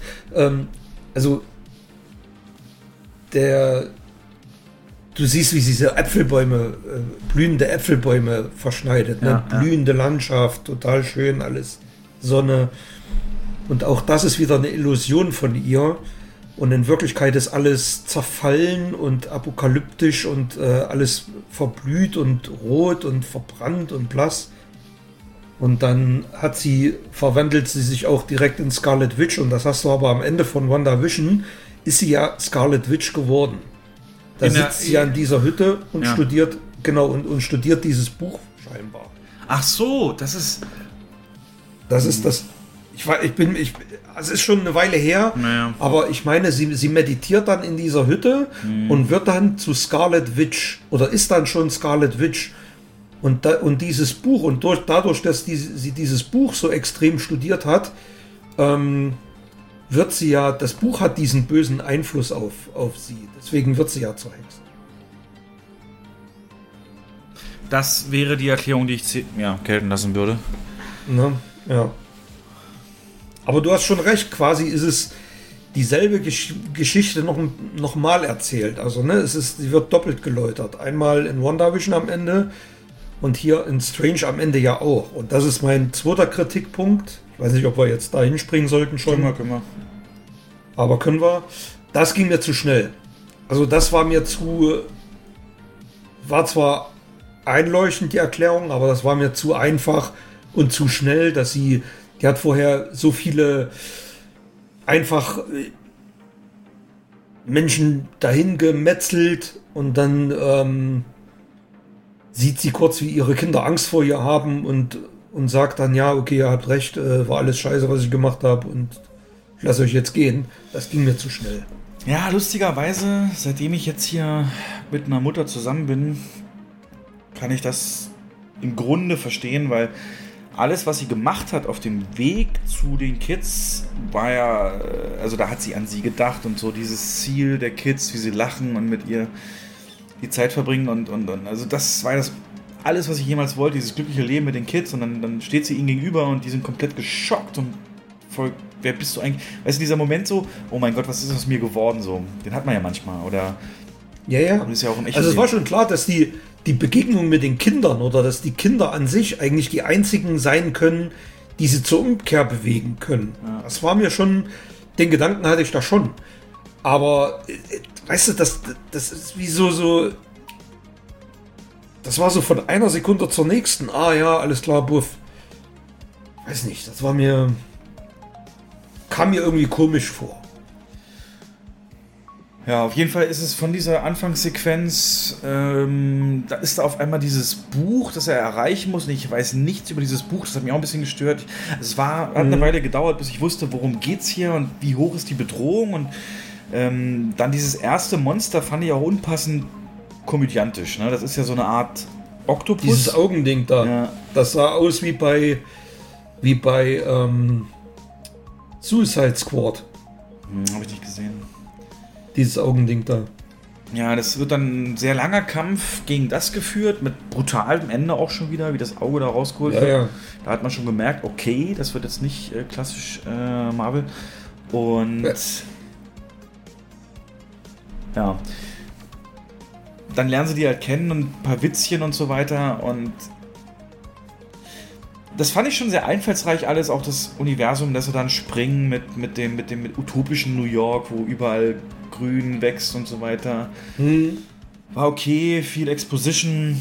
Da fand ich zum ersten Mal so, oh, wo führt denn das jetzt hin? Was ich aber geil fand, ist dann eben der Moment, wo sie dann eben sehen, oh, hier ist eine Statue für Doctor Strange. Und dann treffen sie auf Mordo, praktisch den obersten Zauberer in diesem Universum, der sie dann mit dem Tee äh, praktisch betäubt und in so eine Forschungseinrichtung bringt. Und da ist ja dann im Prinzip so Knall an Knall die besten Szenen dieses Films. Ähm, einfach aus dem Grund, dass viel wieder erklärt wird. Also es geht auch wieder sehr stark um die Christine, mit der ja, die ja, der keine Beziehung hat in unserer Realität und die dann da lebt und ähm, eine Wissenschaftlerin ist und ihn untersucht, aber gleichzeitig der Dr. Strange in diesem Universum, in dem er gelandet ist, schon tot ist. Und ihm wird dann erklärt, warum er tot ist, von den Illuminati. Okay, da musste ich tatsächlich erstmal grinsen, weil Illuminati kenne ich halt nur von Dan Brown so. Ne? Es war mir im Von Zusammen- Tom Hanks, ja. ja. ja, Von Tom Hanks. im Zusammenhang Da kommt mit, jetzt hier um die Ecke. mit, mit, äh, mit, im Zusammenhang Ja, ja. mit Marvel war mir das komplett fremd so. Ja gut, mächtige Dudes, möglicherweise die Avengers aus diesem Universum, bla bla bla. Werden Da waren ja auch, das waren ja auch äh, Teile der Avengers, die zu diesen Illuminati zusammengekommen sind. Also so habe ich das verstanden. Captain Marvel war dabei, ist ein Event. Die haben ja auch den Namen Avenger direkt genannt. Captain America, hat er doch gesagt, der erste, der erste Avenger. Ah ja, ja, genau. Okay, das ist hier dann eben entsprechend Captain Carter. Genau. Super geil. Von What If kannten wir sie ja schon. Die erste Folge What If habe ich ja geguckt, wo es genau darum genau. geht. Und wie akkurat die das hingekriegt haben, ne? Also Genau. wie akkurat Deswegen sie aussieht. What If. Und, und wir haben uns damals über diese Zombie-Folge von What If so lustig gemacht, aber auch die spielt eine Rolle hier. Ja, tatsächlich, hast du recht. Ja, ja, klar. Und dann eben. Also, mal, ich erkläre dir mal, wie ich das wahrgenommen habe. So, dann sehe ich halt. Äh, sehe ich halt Captain Carter, dachte ich, geil, sieht super aus, macht das toll, sieht- kenne ich aus What If. Neben mir sitzt jemand, der mir gar nichts sagt. Black Bolt, okay. Äh, generell. Ja, die Captain Carter kennst du- die, die, die kennst du ja auch aus äh, Captain America, aus dem Film. Na ja klar, das ist Peggy. Carter, im anderen Universum ist halt Captain Genau, Carter. richtig. Genau. Das weiß ich ja von What If, alles klar. Da war mir auch sofort klar, was die kann und so weiter. Und dann sitzt da einer, wie Dr. Strange sagt, der hat eine Gabel auf dem Kopf. ähm, Ja, hast ja. du irgendwas mit diesen Inhumans zu tun oder irgendwas mal gehört? Das ist so, da, da musste ich wirklich lachen, wo er sagt, wo er sagte, wie der heißt, und Dr. Strange dann so und blabbeli blabbeli. Also das war echt, die ganze Szene war ziemlich witzig. Mann, er will jetzt nicht Ja, mit ja, dir die reden. Ja, seien Sie froh, dass er nicht mit dir Ich weiß ja nicht warum. Ist, mir ist der völlig unbekannt. ja, ja. Und, Ja, ja. Aber scheinbar der Stärkste, denn in der Rückblende kommt dann raus, dass ähm, er durch einfaches Sprechen oder Flüstern irgendeine Strahlung aus seinem Mund raushaut. Also so Schall, Schall, Strahlung, Schall. whatever, Ähm, die dann alles zersetzen. Und ich habe da bei Wikipedia auch mal geguckt, der kann damit ganze, ganze Städte kann der damit leveln, genau. Dann, äh, was war dann links von Mordo? Saß dann noch Der- der- der Reed, Captain- Reed Richards. Captain Ne? Fantastic. Also das ist ja der Moment, Ja, äh, die. Äh, die aus, aus Captain Marvel, die. ähm, Ach, Captain Marvel, die, die Monica, Monica Rambeau, ja genau. Die in richtig, unserem, die ist hier die Captain Marvel. Genau, in unserem Universum war es ihre Kollegin und da ist es halt die Captain, die Captain Marvel. Auch gespielt von Lashana Lynch, also selbe Schauspielerin. Ja, und dann noch Reed Ja. Richards von den Fantastischen Vier. Fantastic Four. Das ist ja so eine Ja, wo ich die ganze Zeit überlegt habe, wer ist das? Wer ist das? Der Schauspieler kommt mir so bekannt vor. Bist Und das war? John Krasinski. Genau, John Krasinski. Ja, ja, klar. Quiet Place oder das Büro. Ähm, Oder Jack Ryan. Oder Jack Ryan. Ja, da, ich, da- das war so ein Ding. Also im Internet, ne, die Amis rasten da komplett aus. Also Fantastisch 4, Fantastic 4 ist bei denen halt riesenstark, bockstark. Bei uns ist es ja ein Franchise, das läuft so nebenher. Also da gab es mal ein paar Filme. Hier mit Jessica Ja, irgendwas. mega Flops auch. Ja, mega Flops. Aber da drüben ist das halt kultig, ne? Und deswegen glaube ich, in USA-Kinos werden die mega abgehen. Ich hatte lustigerweise, ich bin ja 14 Uhr gegangen, Benz, ne? Ich hatte, glaube ich, sieben Leute noch außer mir im Kino, im IMAX.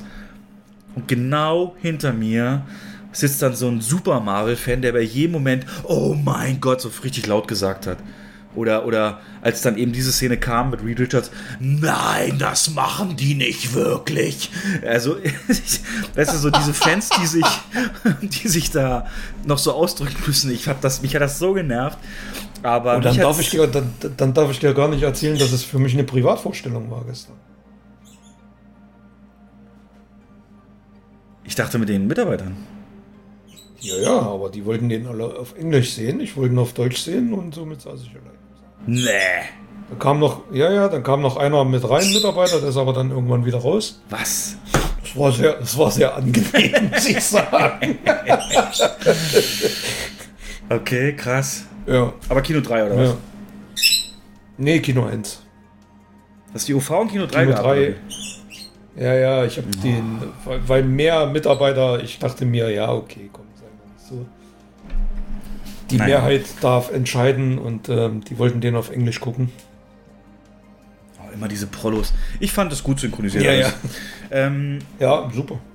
Auf jeden Fall, also wie gesagt, in den USA mega Hype und Fantastisch 4, das ist sicherlich cool, aber ich fand es halt okay, meh.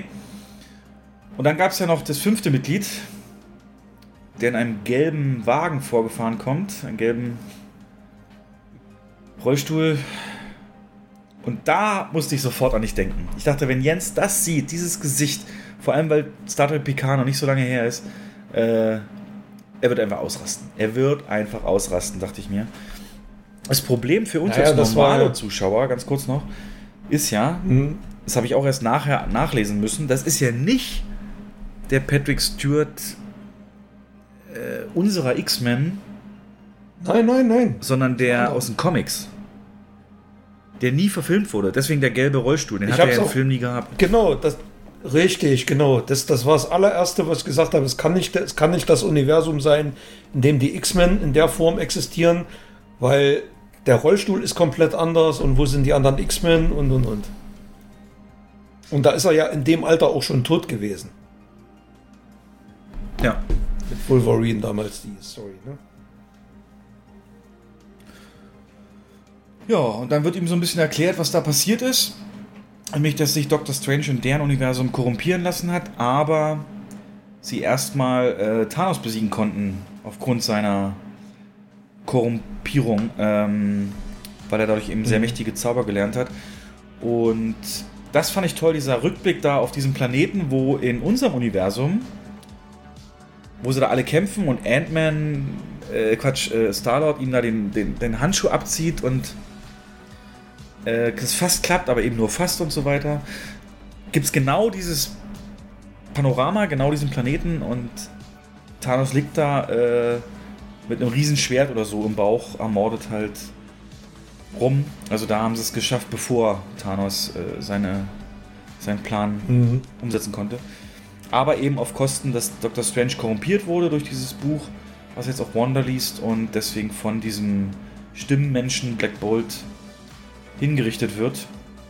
Und deswegen da ja, nicht existiert. Mm. Auf jeden Fall in dem Moment, wo das alles erklärt wurde, kommt dann natürlich Wanda rein, die über Traumwandeln Besitz ergriffen hat von der Wanda dort. Und ich muss sagen, dann entfaltet sich die heftigsten 10 Minuten des MCU ever, oder? Also da hast du doch mit Dauergrinsen da gesessen, oder?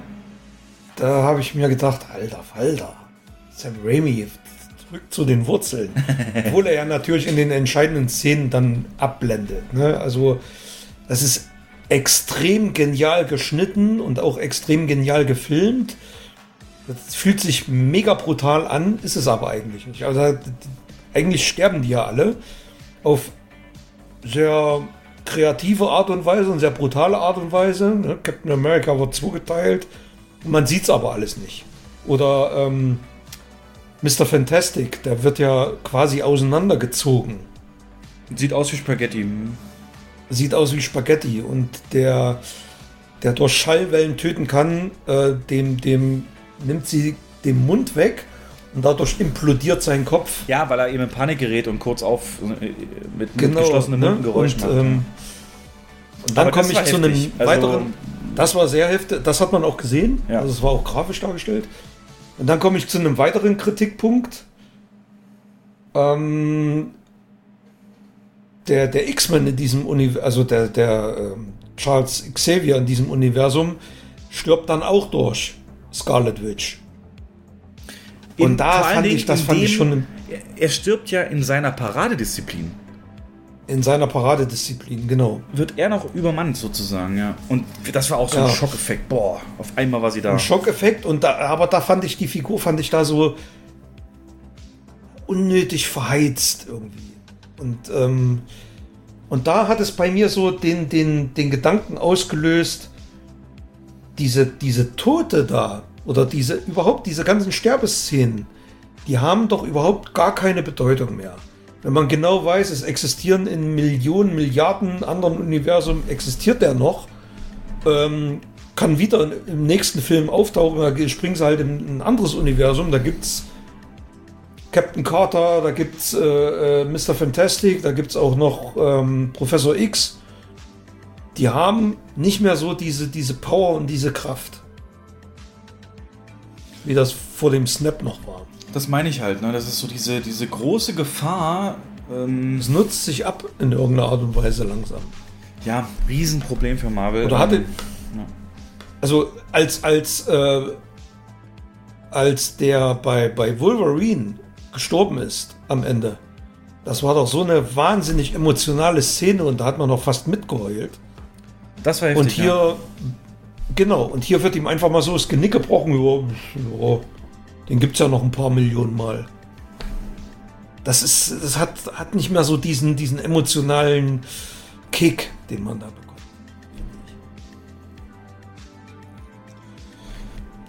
Ja, selbst das Ende, ne, um da wieder hinzuspringen, das ja daraus besteht, dass Wanda sich mehr oder weniger selber opfert, da so einen riesen Tempel auf sich selber fallen lässt. Ähm, aber es ist ja mittlerweile bei Marvel Dieses Grundregel, Buch wenn, du, zerstört, ja. wenn du, na nicht nur das Buch, auch sich unten Auch runter nee, begräbt. nee, sie- Was? ja, aber habe ich nicht so gesehen.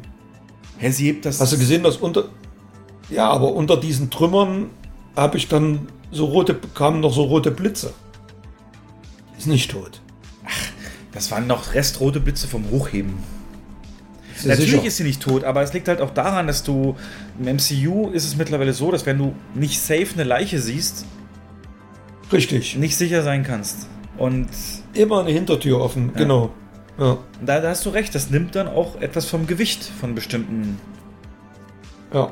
Also normalerweise wäre so eine Captain Carter stirbt Szene ultra krass. Stell dir das mal in den ersten zehn Jahren Marvel mit Captain America vor. Richtig, genau. Und hier erst- hat die überhaupt keinen emotionalen äh, Wert. Oder Man halt vermutet so. ja, dass das alles so ein bisschen Testballon ist, dass Marvel jetzt guckt, wer kam jetzt gut an, kam Captain Carter gut an oder Black Bolt oder, oder eben das Casting von John Krasinski wurde ja, ist ja so ein Fanwunsch gewesen. Da munkelt man, dass sie es gesagt Ja. haben, komm, hier habt Hab ihr einmal gelesen, euer ja. Casting, aber für die Mhm. sieben, acht Filme mit denen nehmen wir jemand anders. Und äh, naja, weiß ja nicht, ob der Bock drauf hat. So. ne, Aber die Szene mit diesem, diesem Black Bolt ist mir am meisten hängen geblieben. Ne? Ich habe dann ja auch gelesen, der ist ja sein Leben lang trainiert worden, dann nicht zu reden. Egal was passiert, ne? egal was los ist um ihn herum, er- dass er nicht redet oder ein Geräusch macht, weil es eben so gefährlich ist. Und dann kommt die, macht den Mund dazu und er gerät sofort in Panik. Ähm, das ist so komisch. Ist so ein bisschen, muss ich auch an Matrix natürlich denken. Ne? Was bringt ihnen denn Ja, ja. ein Telefonanruf, wenn sie nicht sprechen können? Ja. ja, stimmt. Ja. Naja, gut. Aber was, was, was sagst du denn zum, zum Zombie Strange? Das fand ich so geil. Wirklich. Also ich fand's krass, dass der nicht Wie böse ist. Ich habe im Trailer gedacht, das wird auf jeden Fall ein Gegner von Strange. Ähm, Wie willst du denn Traum wandeln? Äh, der ist doch tot. Ja, wer sagt denn, dass er leben muss? Buff. Siehst du, wie die Steine so weggehen? Der aus seinem Grab aussteigt. ich fand's, das fand ich eher nicht so cool. Was ich cool fand, war die optische Darstellung dieser Geister um ihn herum, die er dann nimmt, um, um sich zu verstärken und drüber zu fliegen. Und weißt du, die so Mhm. gerade in 3D so noch so Richtung Leinwand und dann raus und er zieht sie wieder ran und Zeug. Ähm, Da habe ich mich stark erinnert gefühlt an einen anderen Sam Raimi-Film, an Drag Me, Drag Me to Hell, genau. Das Ja, war siehst du, das kann ich alles nicht genießen, weil ich es nicht geguckt habe. Das ist so. Ja, Zum Beispiel wurde mir auch gesagt, Und- diese eine Szene mit dem Typen, den er sich selbst schlagen lässt, das soll so ein Stammschauspieler das, das beste Easter Egg aller Zeiten. Das beste Easter Egg aller Zeiten. auf, auf, auf was spielt das denn an? Oh, hab ich gefeiert. Ich habe so gelacht, ey. Oh, das war so geil. Das ist Bruce Campbell, der Hauptdarsteller aller Tanz der Teufel Filme, der die, die, diesen Pizzastand da hat. Ja, ja. Diese Pizzabällchen hat er verkauft. Ja.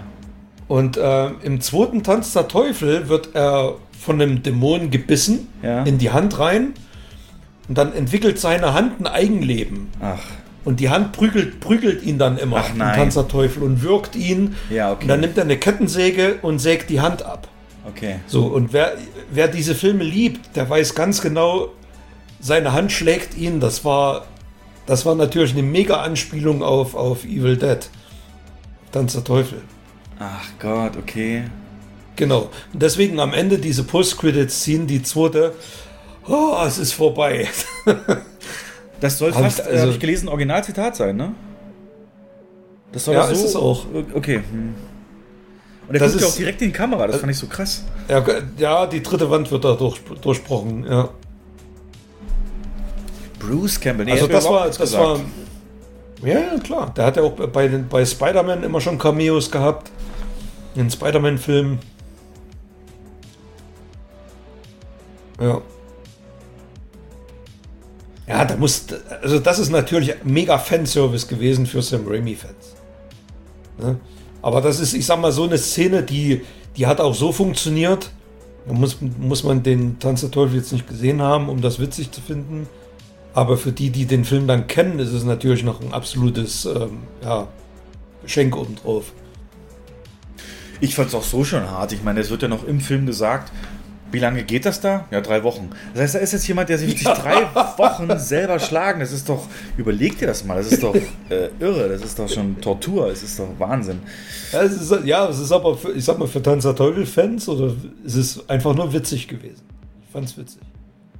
Ähm, was ich nicht verstanden habe, Jens, auch mit Credit Scene, Dr. Strange Ja. geht äh, auf die Straße und scheinbar alles normal und so weiter. Auf einmal kriegt er einen Krampf und in seinem Auge geht, äh, in seiner Stirn geht ein drittes Auge auf.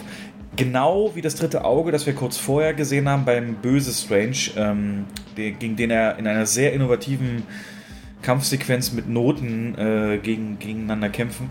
Ähm, also ich habe nicht verstanden, was dieses Auge bedeutet, beziehungsweise was das macht oder woher das kommt und warum er das hat und ähm, warum das auch dann in der Szene danach gar nicht so schlimm ist, weil dann kommt er so eine und sagt, hey, guck mal hier, wir müssen mal hier... Äh, Das war Charlize Theron. Charlize Theron, genau. Hast du erkannt? Ja. Genau. Ich habe schon alles gegoogelt, die ist da wohl der Charakter Claire. Ja, habe ich auch. Ja, okay. Habe ich auch. Ja, ja, ja.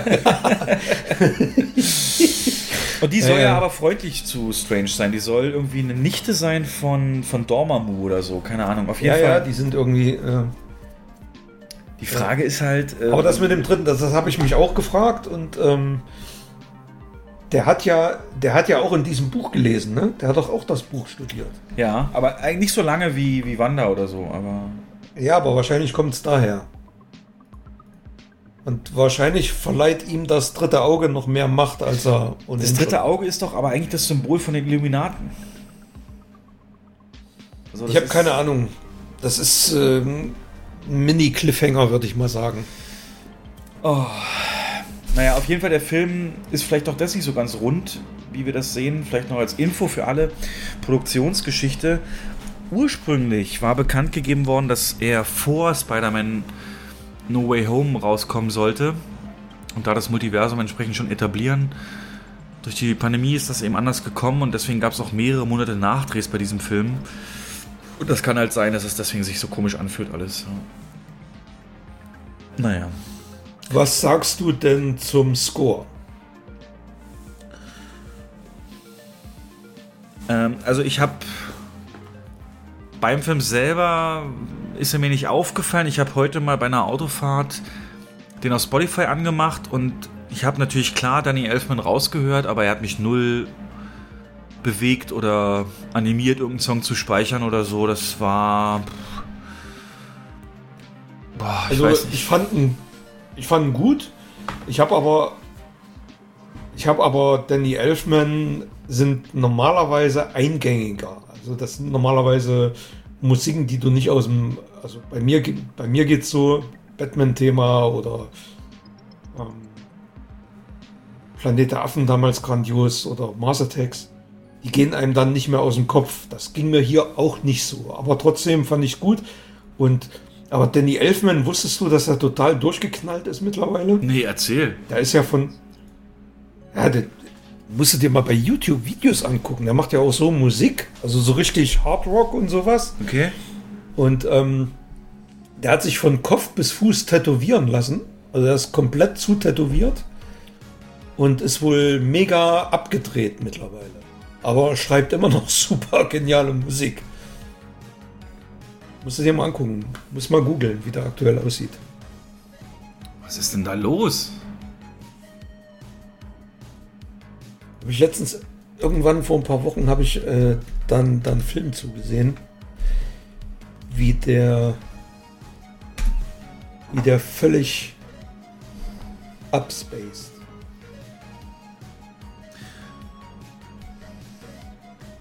Naja, also, aber du, du hast jetzt nichts selber zum Score gesagt. Also fandst du den. Also du fandst den belanglos. Durchschnitt, durch, Okay. Hm. durchschnittlich. Ja. Aber das hat Marvel eh das Problem. Es gibt kaum ein Marvel-Thema, das mir irgendwie hängen bleibt. Also eigentlich könnte ich dir jetzt keins nennen, so außer halt Endgame und hier Avengers. Ja. Geh, mal, geh mal auf Google und gib mal Danny Elfman ein. Und, ja, mach mal. Und dann geh mal auf Bilder. Bilder.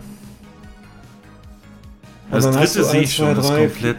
Das dritte und, und das sechste von Das links. vierte auch. Galore, galore.de. So Ja, sieht ja, Galore.de, hm, das Klickt hab ich. Und da muss man, genau. Wo ein Skelett umarmt. Ach du Scheiße. Was ist passiert?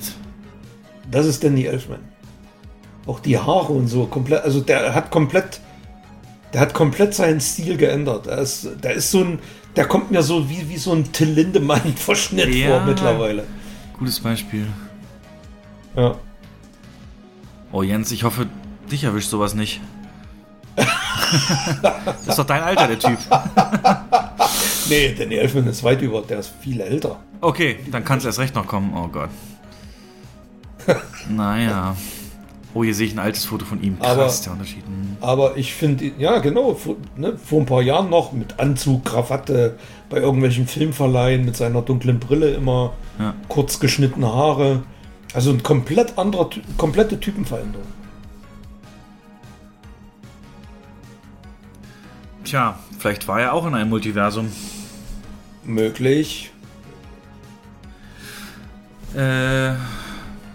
Ja, nee, ansonsten hast du noch was zum Film? Ähm, ich fand, warte mal kurz überlegen. Nö. Also, es war okay, es war Marvel, es bringt ihn voran. Benedict Cumberbatch hat jetzt gesagt, er nimmt erstmal eine Auszeit vom Schauspielern nach diesem Film. Das fand ich auch interessant. War wahrscheinlich sehr Mhm. auslaugend. Ähm ja, aber ich würde mir halt klare Richtung wünschen, in die Marvel gehen will jetzt.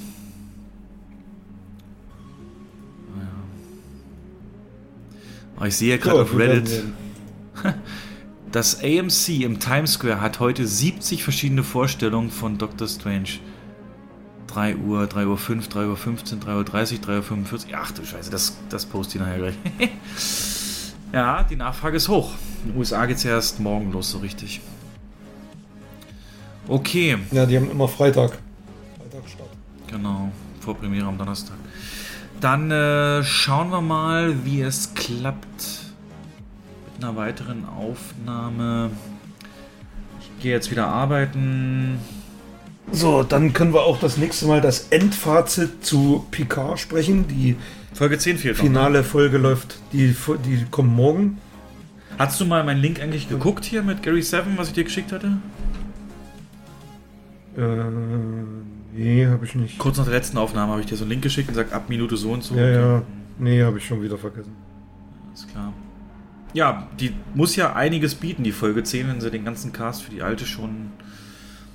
Ja, ich muss haben. aber, ich muss ehrlicherweise zugeben, dass die letzten beiden Folgen fand ich auch qualitativ ab, abgefallen sind. Da waren einige Drehbuchsachen drin, da habe ich auch mit dem Kopf schütteln müssen.